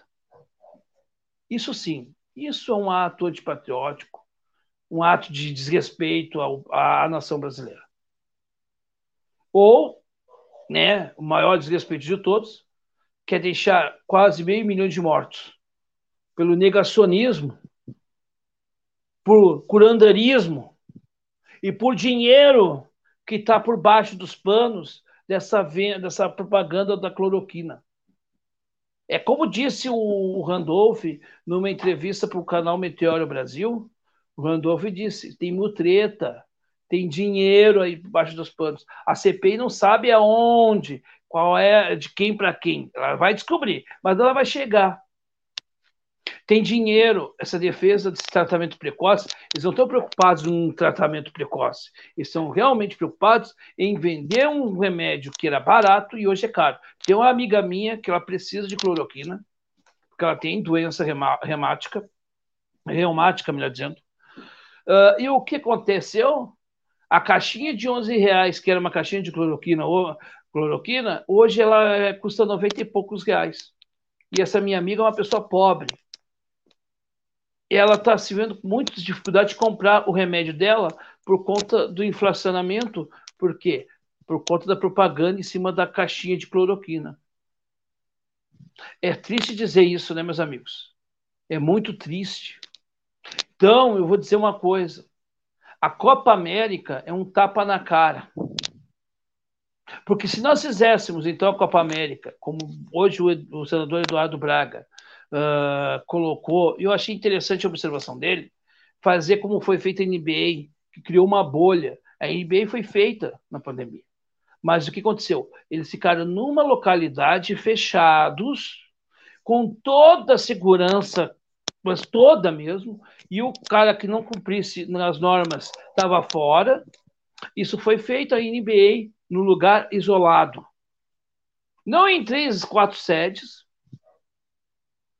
onde não tem segurança, onde nós vamos trazer o vírus que possa, possa vir de outros países para nosso território, né, vista nossas correntes, a, nossas, a nossa fronteira seca, e vide também a aglomeração de pessoas para assistir jogos da seleção CBF. Então, tudo que o Bolsonaro coloca a mão, o Bolsonaro contamina e estraga. Ele estragou a CBF. De tal modo que, para mim, hoje, eu vou falar isso, é uma posição minha. Eu já não torcia para a seleção CBF. Eu dizia até esse termo, inclusive. Eu, no 7 a 1 do Brasil, eu fiz festa. Quando um estava chorando no ônibus, eu comemorando. E falava em alemão, ainda brincando de alemão. Eu sou alemão. Porque, sabe por quê? Porque a seleção brasileira de muitos anos, ela deixou de ser a alegria do povo brasileiro, porque esses jogadores não representam mais o Brasil. Eles representam os seus interesses pessoais. Porque a maioria deles foram jogar no exterior, a maioria deles tem dinheiro no bolso pro resto da vida, e é tanto dinheiro, mas é tanto dinheiro que você, que eu ou você, que gastou um dia do, da, da, vida deles, a gente não ia ver tanto dinheiro como eles têm. Esses nossos jogadores não têm nem acesso político, não. É falta de vergonha na cara, de respeito à vida. E a vida deles, mas principalmente do povo brasileiro. Essa Copa América não, Copa América não se faz um dia para outro. O que eu hoje ouvi do, do Queiroga na CPI foi uma vergonha, Cláudio. Uma vergonha. Sabe por quê? Sabem por quê? E eu vou dizer o porquê disso. Sabe por quê? Porque nós hoje temos uma confederação atolada em corrupção, em que ela é justificada a corrupção de hoje pela de ontem, como fez o Mourão se nós tivéssemos realmente uma seleção patriótica, o Neymar, que se diz tão líder, que não é líder para porcaria nenhuma, é um imbecil ao cubo. Me desculpa, mas é o que eu penso. Para mim, o Neymar e um poste, eu ainda respeito o poste, que o Neymar não me serve para nada. O Neymar poderia chegar e pegar o microfone e dizer aqui, ó, nós não vamos jogar essa, esse negócio, não vamos todo mundo para os nossos clubes, nós não vamos jogar, e ponto final. E o seu Adenor Bach, o Tite, que, que é um cara que eu respeito muito, mas hoje eu não respeito tanto quanto eu respeitava um tempo atrás, poderia ter pego e dizer, não, vai ter Copa América, então é o seguinte, eu não vou, eu não vou treinar mais a seleção, ó, tô aqui, ó.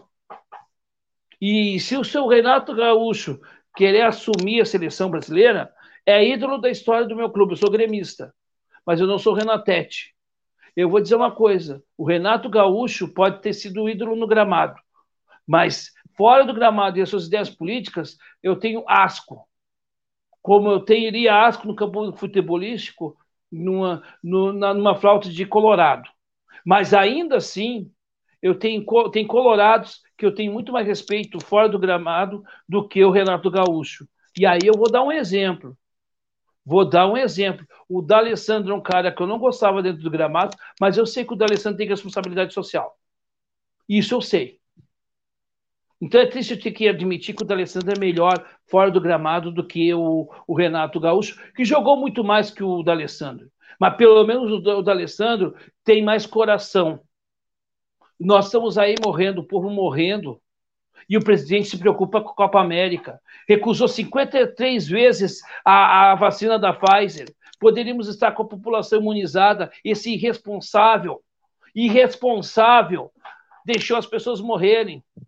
E estão morrendo por conta desse acelerado que está aí, acelerado que está aí, desse, desse quadrúpede. Porque ele sim que é o quadrúpede, não é a repórter. Ele sim é um quadrúpede. Então, assim, Cláudio, me desculpa dizer, mas eu tenho nojo da seleção brasileira hoje. Eu não assisto mais seleção brasileira, não assisto mais SBT, porque se você tem nojo da Globo, pode ter nojo da Globo, eu tenho muitas coordenças da Globo. Mas se eu tiver que assistir uma TV aberta, hoje eu assisto a Globo, o jornalismo da Globo, que pode ter os seus defeitos, mas é muito mais independente do que esse, esse, essa, essa farsa do jornalismo do SBT, e o Silvio Santos adulando este boçal que está aí. Eu sei que o Silvio adulava todo mundo, tudo bem, mas não precisava, não precisava fazer o papelão que ele fez com esse boçal que está aí. Que vai passar, se Deus quiser, vai passar. Eu tenho certeza que o nosso público também quer que ele passe. Porque nós defendemos a vida. Eu posso ter discordância com os meus amigos petistas, mas nós, petistas e, e trabalhistas, nós defendemos a vida. Jamais aceitaríamos que as pessoas morressem sem oxigênio. Isso tem que ser dito aqui. Eu fico indignado, eu fico triste, eu fico muito revoltado. Porque eu estou vendo brasileiros morrendo. Eu perdi amigos. Quem não perdeu amigos? Quem não perdeu familiares? E esse desgraçado. Desculpa, Cláudio, não quero uh, desqualificar o espaço aqui. Mas esse desgraçado esse infeliz zombando da vida do, do povo brasileiro, sambando na nossa cara, e esse ministro Rolando Lero, que não responde nada objetivamente, que pergunta sobre o tubo de álcool gel, ele vai falar sobre não sei o quê. Ah, por favor, olha. Se você não se indigna com isso, eu não sei com o que você vai se indignar. Honestamente, né? Tá aí a opinião de Noé Gomes, o nosso convidado semanal aqui do Espaço Trabalhista. Vou passar pela última vez no chat, agradecendo demais aqui já uh, de pronto a todos que participaram, todos que mandaram opinião, todos que mandaram suas mensagens, aqueles que deixaram like, aqueles que acompanharam, aqueles que compartilharam o link também. E agradecer demais ao Noé, né? O Noé que aí desde semana passada tem vindo ao nosso canal para trocar uma ideia e expor o que ele pensa.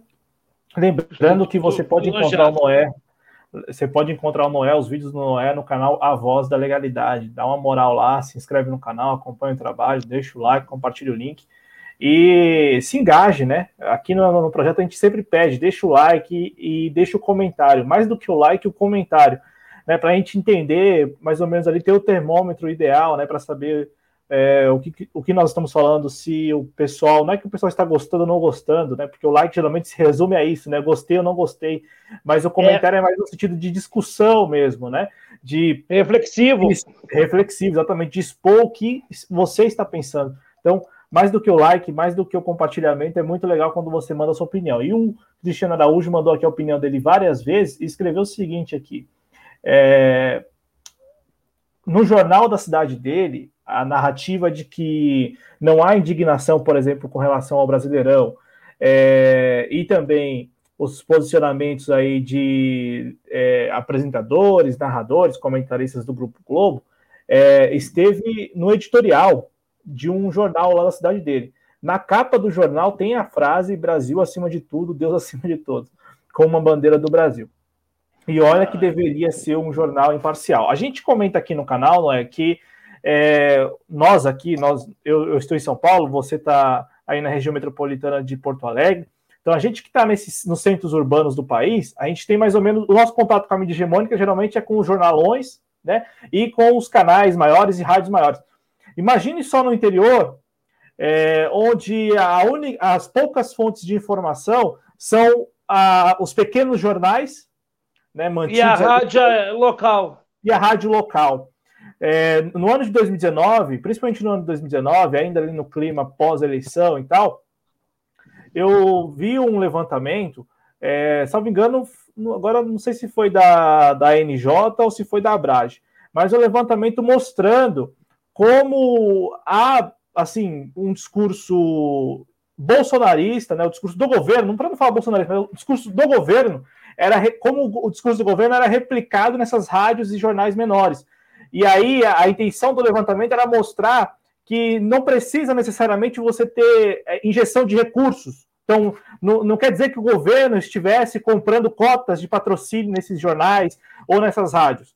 Não, o discurso do governo era defendido pelos próprios proprietários, né, donos desses veículos, em 2019, um levantamento que eu, que eu li. E, e, de fato, ainda hoje você tem isso muito presente. Né? Então, se nós que estamos nos centros urbanos já, já andamos muito indignados com a cobertura midiática, imagine só aquelas pessoas, aqueles brasileiros que é, têm como fontes de informação apenas os meios locais, né? Que, veja, não precisa necessariamente receber uma, é, uma cota de patrocínio do governo federal para defender o governo federal. Não, às vezes essa bandeira do Brasil e esse lema Brasil acima de tudo, Deus acima de todos na capa do jornal foi colocado pelo dono do jornal de ofício, gratuitamente, na faixa, porque ele se identifica com o discurso do governo federal, ele se identifica com as propostas e as ideias do governo federal. E isso é mais preocupante do que você ter um caminho ali, um canal de, de apoio financeiro. Porque quando você tem um canal de, de injeção de recursos, né, uma cota de patrocínio sendo paga, ao menos você consegue em algum momento interceptar, em algum momento você consegue é, sanar. O que nós estamos falando aqui é algo ainda pior, por quê? Porque quer dizer o seguinte: o proprietário do jornal tem uma identificação, criou uma identificação, para além da simpatia, com o governo federal. E isso vai além da questão financeira, né, Noé? Não, e tem uma questão aí, se você vê, que não é só dos pequenos grupos dos grandes grupos você vê, o, grupo Jovem Pan, por exemplo, é o, é o grupo Passapano, né? É uma coisa, aquelas figuras asquerosas, assim, tipo Augusto Nunes, Adriles e outros aí, né? Ah, pelo amor de Deus, é uma vergonha aquilo, né? E, aliás, o Marco Antônio Villa, que é um cara que não é de esquerda, mas é de direita, mas o Marco Antônio Villa fala umas coisas muito corretas, assim, e uma coisa que ele fala é o seguinte, tem que ser revisto esse poder de concessão. Inclusive, esses concessionários que estão usando a, a concessão pública, porque a, a, as ondas FM, uh, uh, as ondas do AM, da, da radiodifusão, elas são concessões públicas, elas não são privadas. A, a estação é privada, mas a concessão da, da radiodifusão ela é pública. Elas têm responsabilidades sociais e elas quebram com o controle né, com aquilo que é concessão pública, deturpando ela com essa mensagem não política necessariamente, mas uma mensagem política eleitoral. Isso é completamente um, é um disparate. E tem outro detalhe aí também. Isso aí, isso aí também que, que a gente também tem que salientar. Uh, de fato, nós temos assim um, um discurso ainda muito forte uh, bolsonarista nesses meios de comunicação. O próprio SBT é um deles. Inclusive, o SBT fez uma vinheta criminosa, botando Brasil ame ou deixe-o. Isso depois foi feito e depois foi retirado, porque também deu uma, uma pequena polêmica e tal, e aí foi retirado. Vocês imaginem isso. Quer dizer, nós temos um processo que hoje, dessas mídias hegemônicas, ainda a Globo tem compromisso com alguma coisa, a Bandeirantes, a TV Cultura, que é uma TV, né, uma TV pública, e só. Tem lá o Lacombe falando um monte de bobagem. A Record, né, por interesses, né, uh, falando bem do governo, e que teve lá com o Lula lá atrás. Né? Isso é fato, gente, é história. Não estou inventando nada. Né? Então, assim, uh, a gente tem essa radiodifusão a serviço do, do interesse do dono. O dono, ele é dono da rádio, mas não da radiodifusão. E isso teria que ter um controle maior não está tendo. Que também quem é o ministro das Comunicações? O genro do Silvio Santos. Isso é uma piada para nós. Né? Uma piada. Peraí. Né? Esse Fábio Faria, por favor, né? o que, que ele entende de comunicações? Né? Com todo respeito, mas enfim. Então, assim, uh, e a outra questão também que é importante, com relação a essa narrativa de que ah, tem Brasileirão, tem Copa Libertadores, não sei o quê. Só um detalhe também. A Copa Libertadores ela é um campeonato regular e não tem público, só tem os, os, os, os técnicos ali e tem um controle. É, é outro funcionamento de campeonato. Ele é continental, mas ele é um outro funcionamento. Bem como o Campeonato Brasileiro. Agora, a Copa América ela é um outro tipo de evento. É um outro tipo de evento, é outra logística, é outra realidade. Então, quem fala isso, fala para deturpar, porque não tem, não tem o que fazer. Uh, nós temos hoje uh, é que eles só podem usar a mentira, porque a verdade é contra eles. Então, se eles puderem deturpar alguma coisa, eles vão sempre deturpar. É lamentável que eu tenho visto. Olha, que hoje eu vi a atuação patética daquele Marcos Rogério, uh, Heinz, uh, o Girão, então, é, é, é, desculpa, é muito baixo nível. Aí agora, né? Aí tu vai olhar assim, fica pensando, os caras são senadores da República, uma incapacidade, assim, tremenda, sabe? Quem botou esses caras aí? Isso é uma vergonha. Uma vergonha. Se os caras não conseguem juntar lá com o CRE. Então, o, o, o, Marco Antônio Vila até apelidou o Marcos Rogério de Alberto Roberto, vê aquela voz dele de locutor, porque ó, eu tenho uma ideia casada. Aí tu olha as declarações do ministro da, da, Saúde, tem, tá cheio de fake news, matéria que tá no G1. Aí tu olha assim, pô, o ministro da Saúde falando bobagem, o que, que eu posso esperar? E a responsabilidade desses, desses órgãos de imprensa que, que, facilitaram o tal do tratamento precoce e que ajudaram a morrer pessoas, essas pessoas vão ter que ser responsabilizadas no futuro.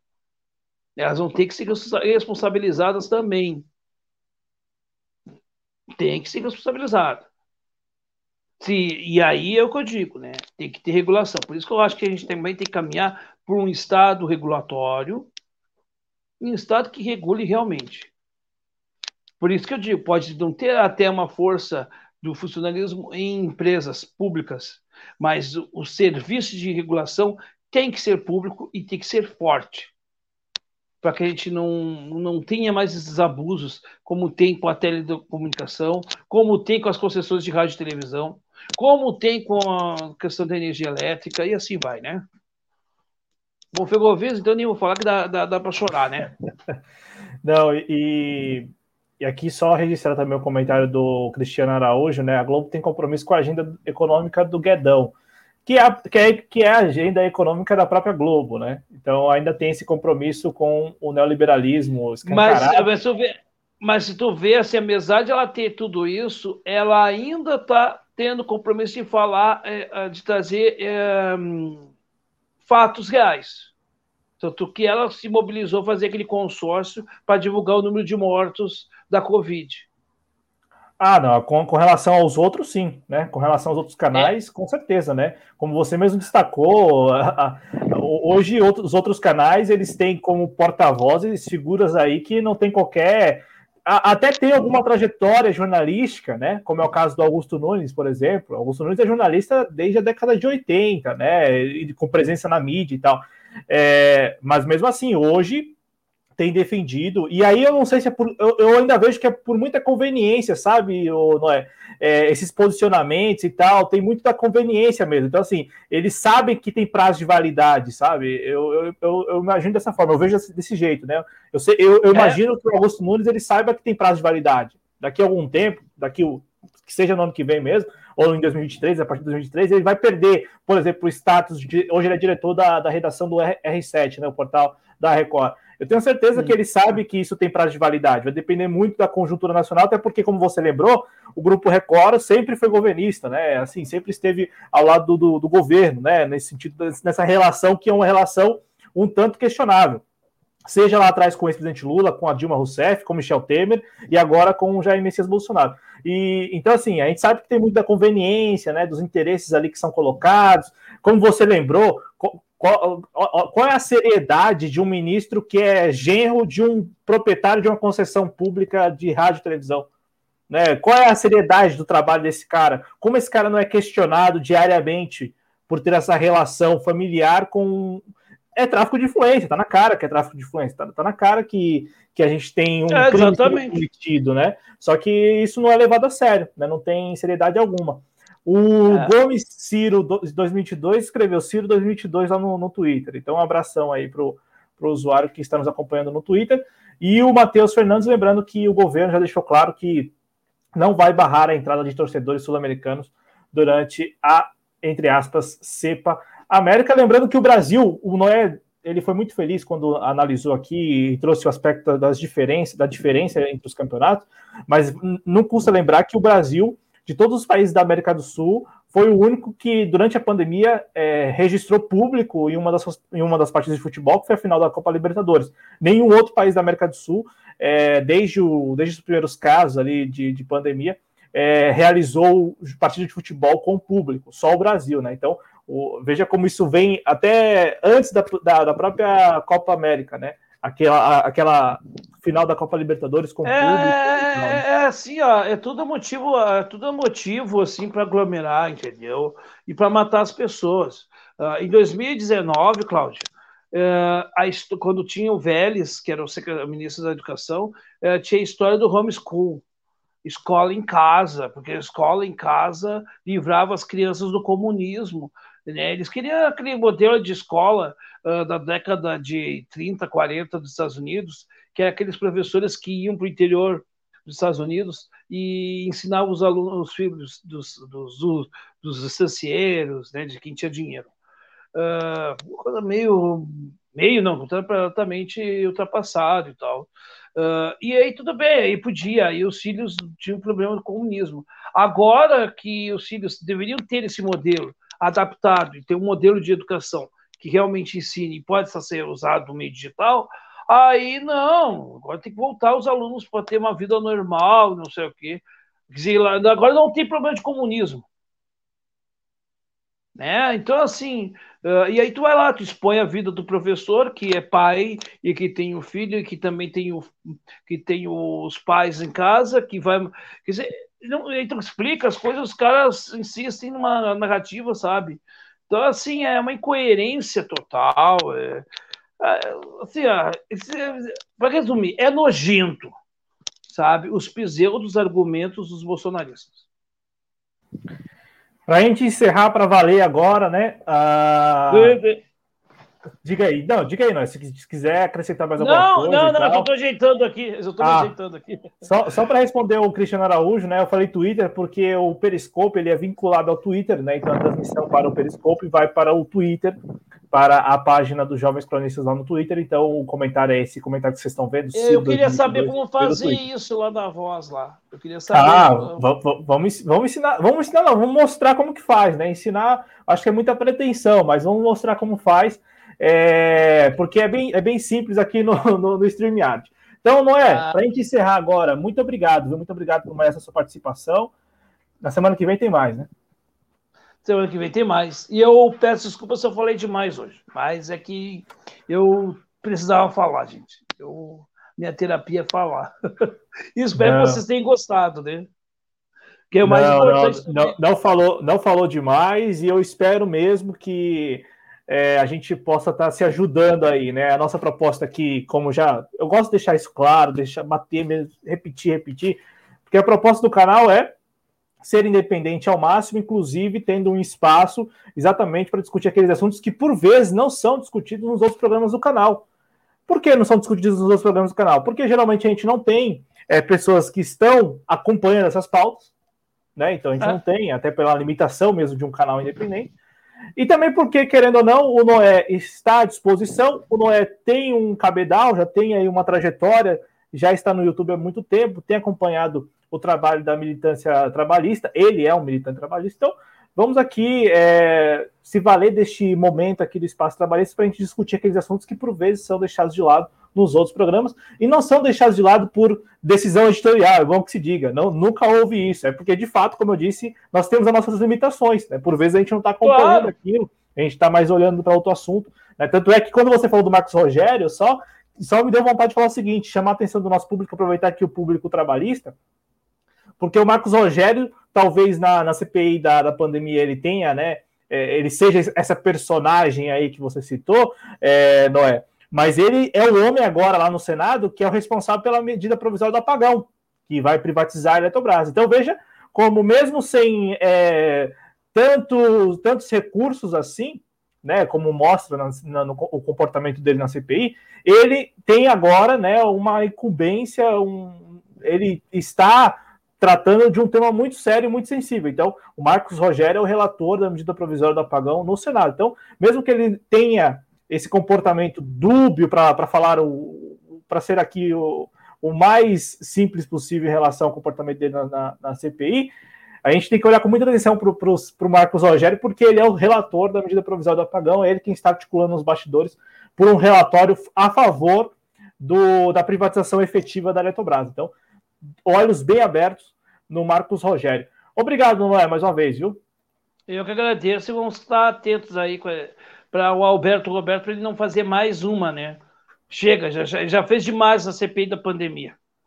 Já está aparecendo muito, né? Então, de olho aí no Alberto Roberto, que é o, o Marcos Rogério lá do DEM de Rondônia.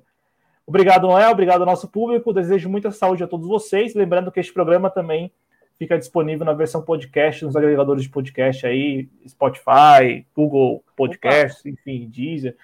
Daqui a pouco a gente disponibiliza por lá. Abração, gente. Deixa o like aí e compartilha o link. Valeu. Valeu.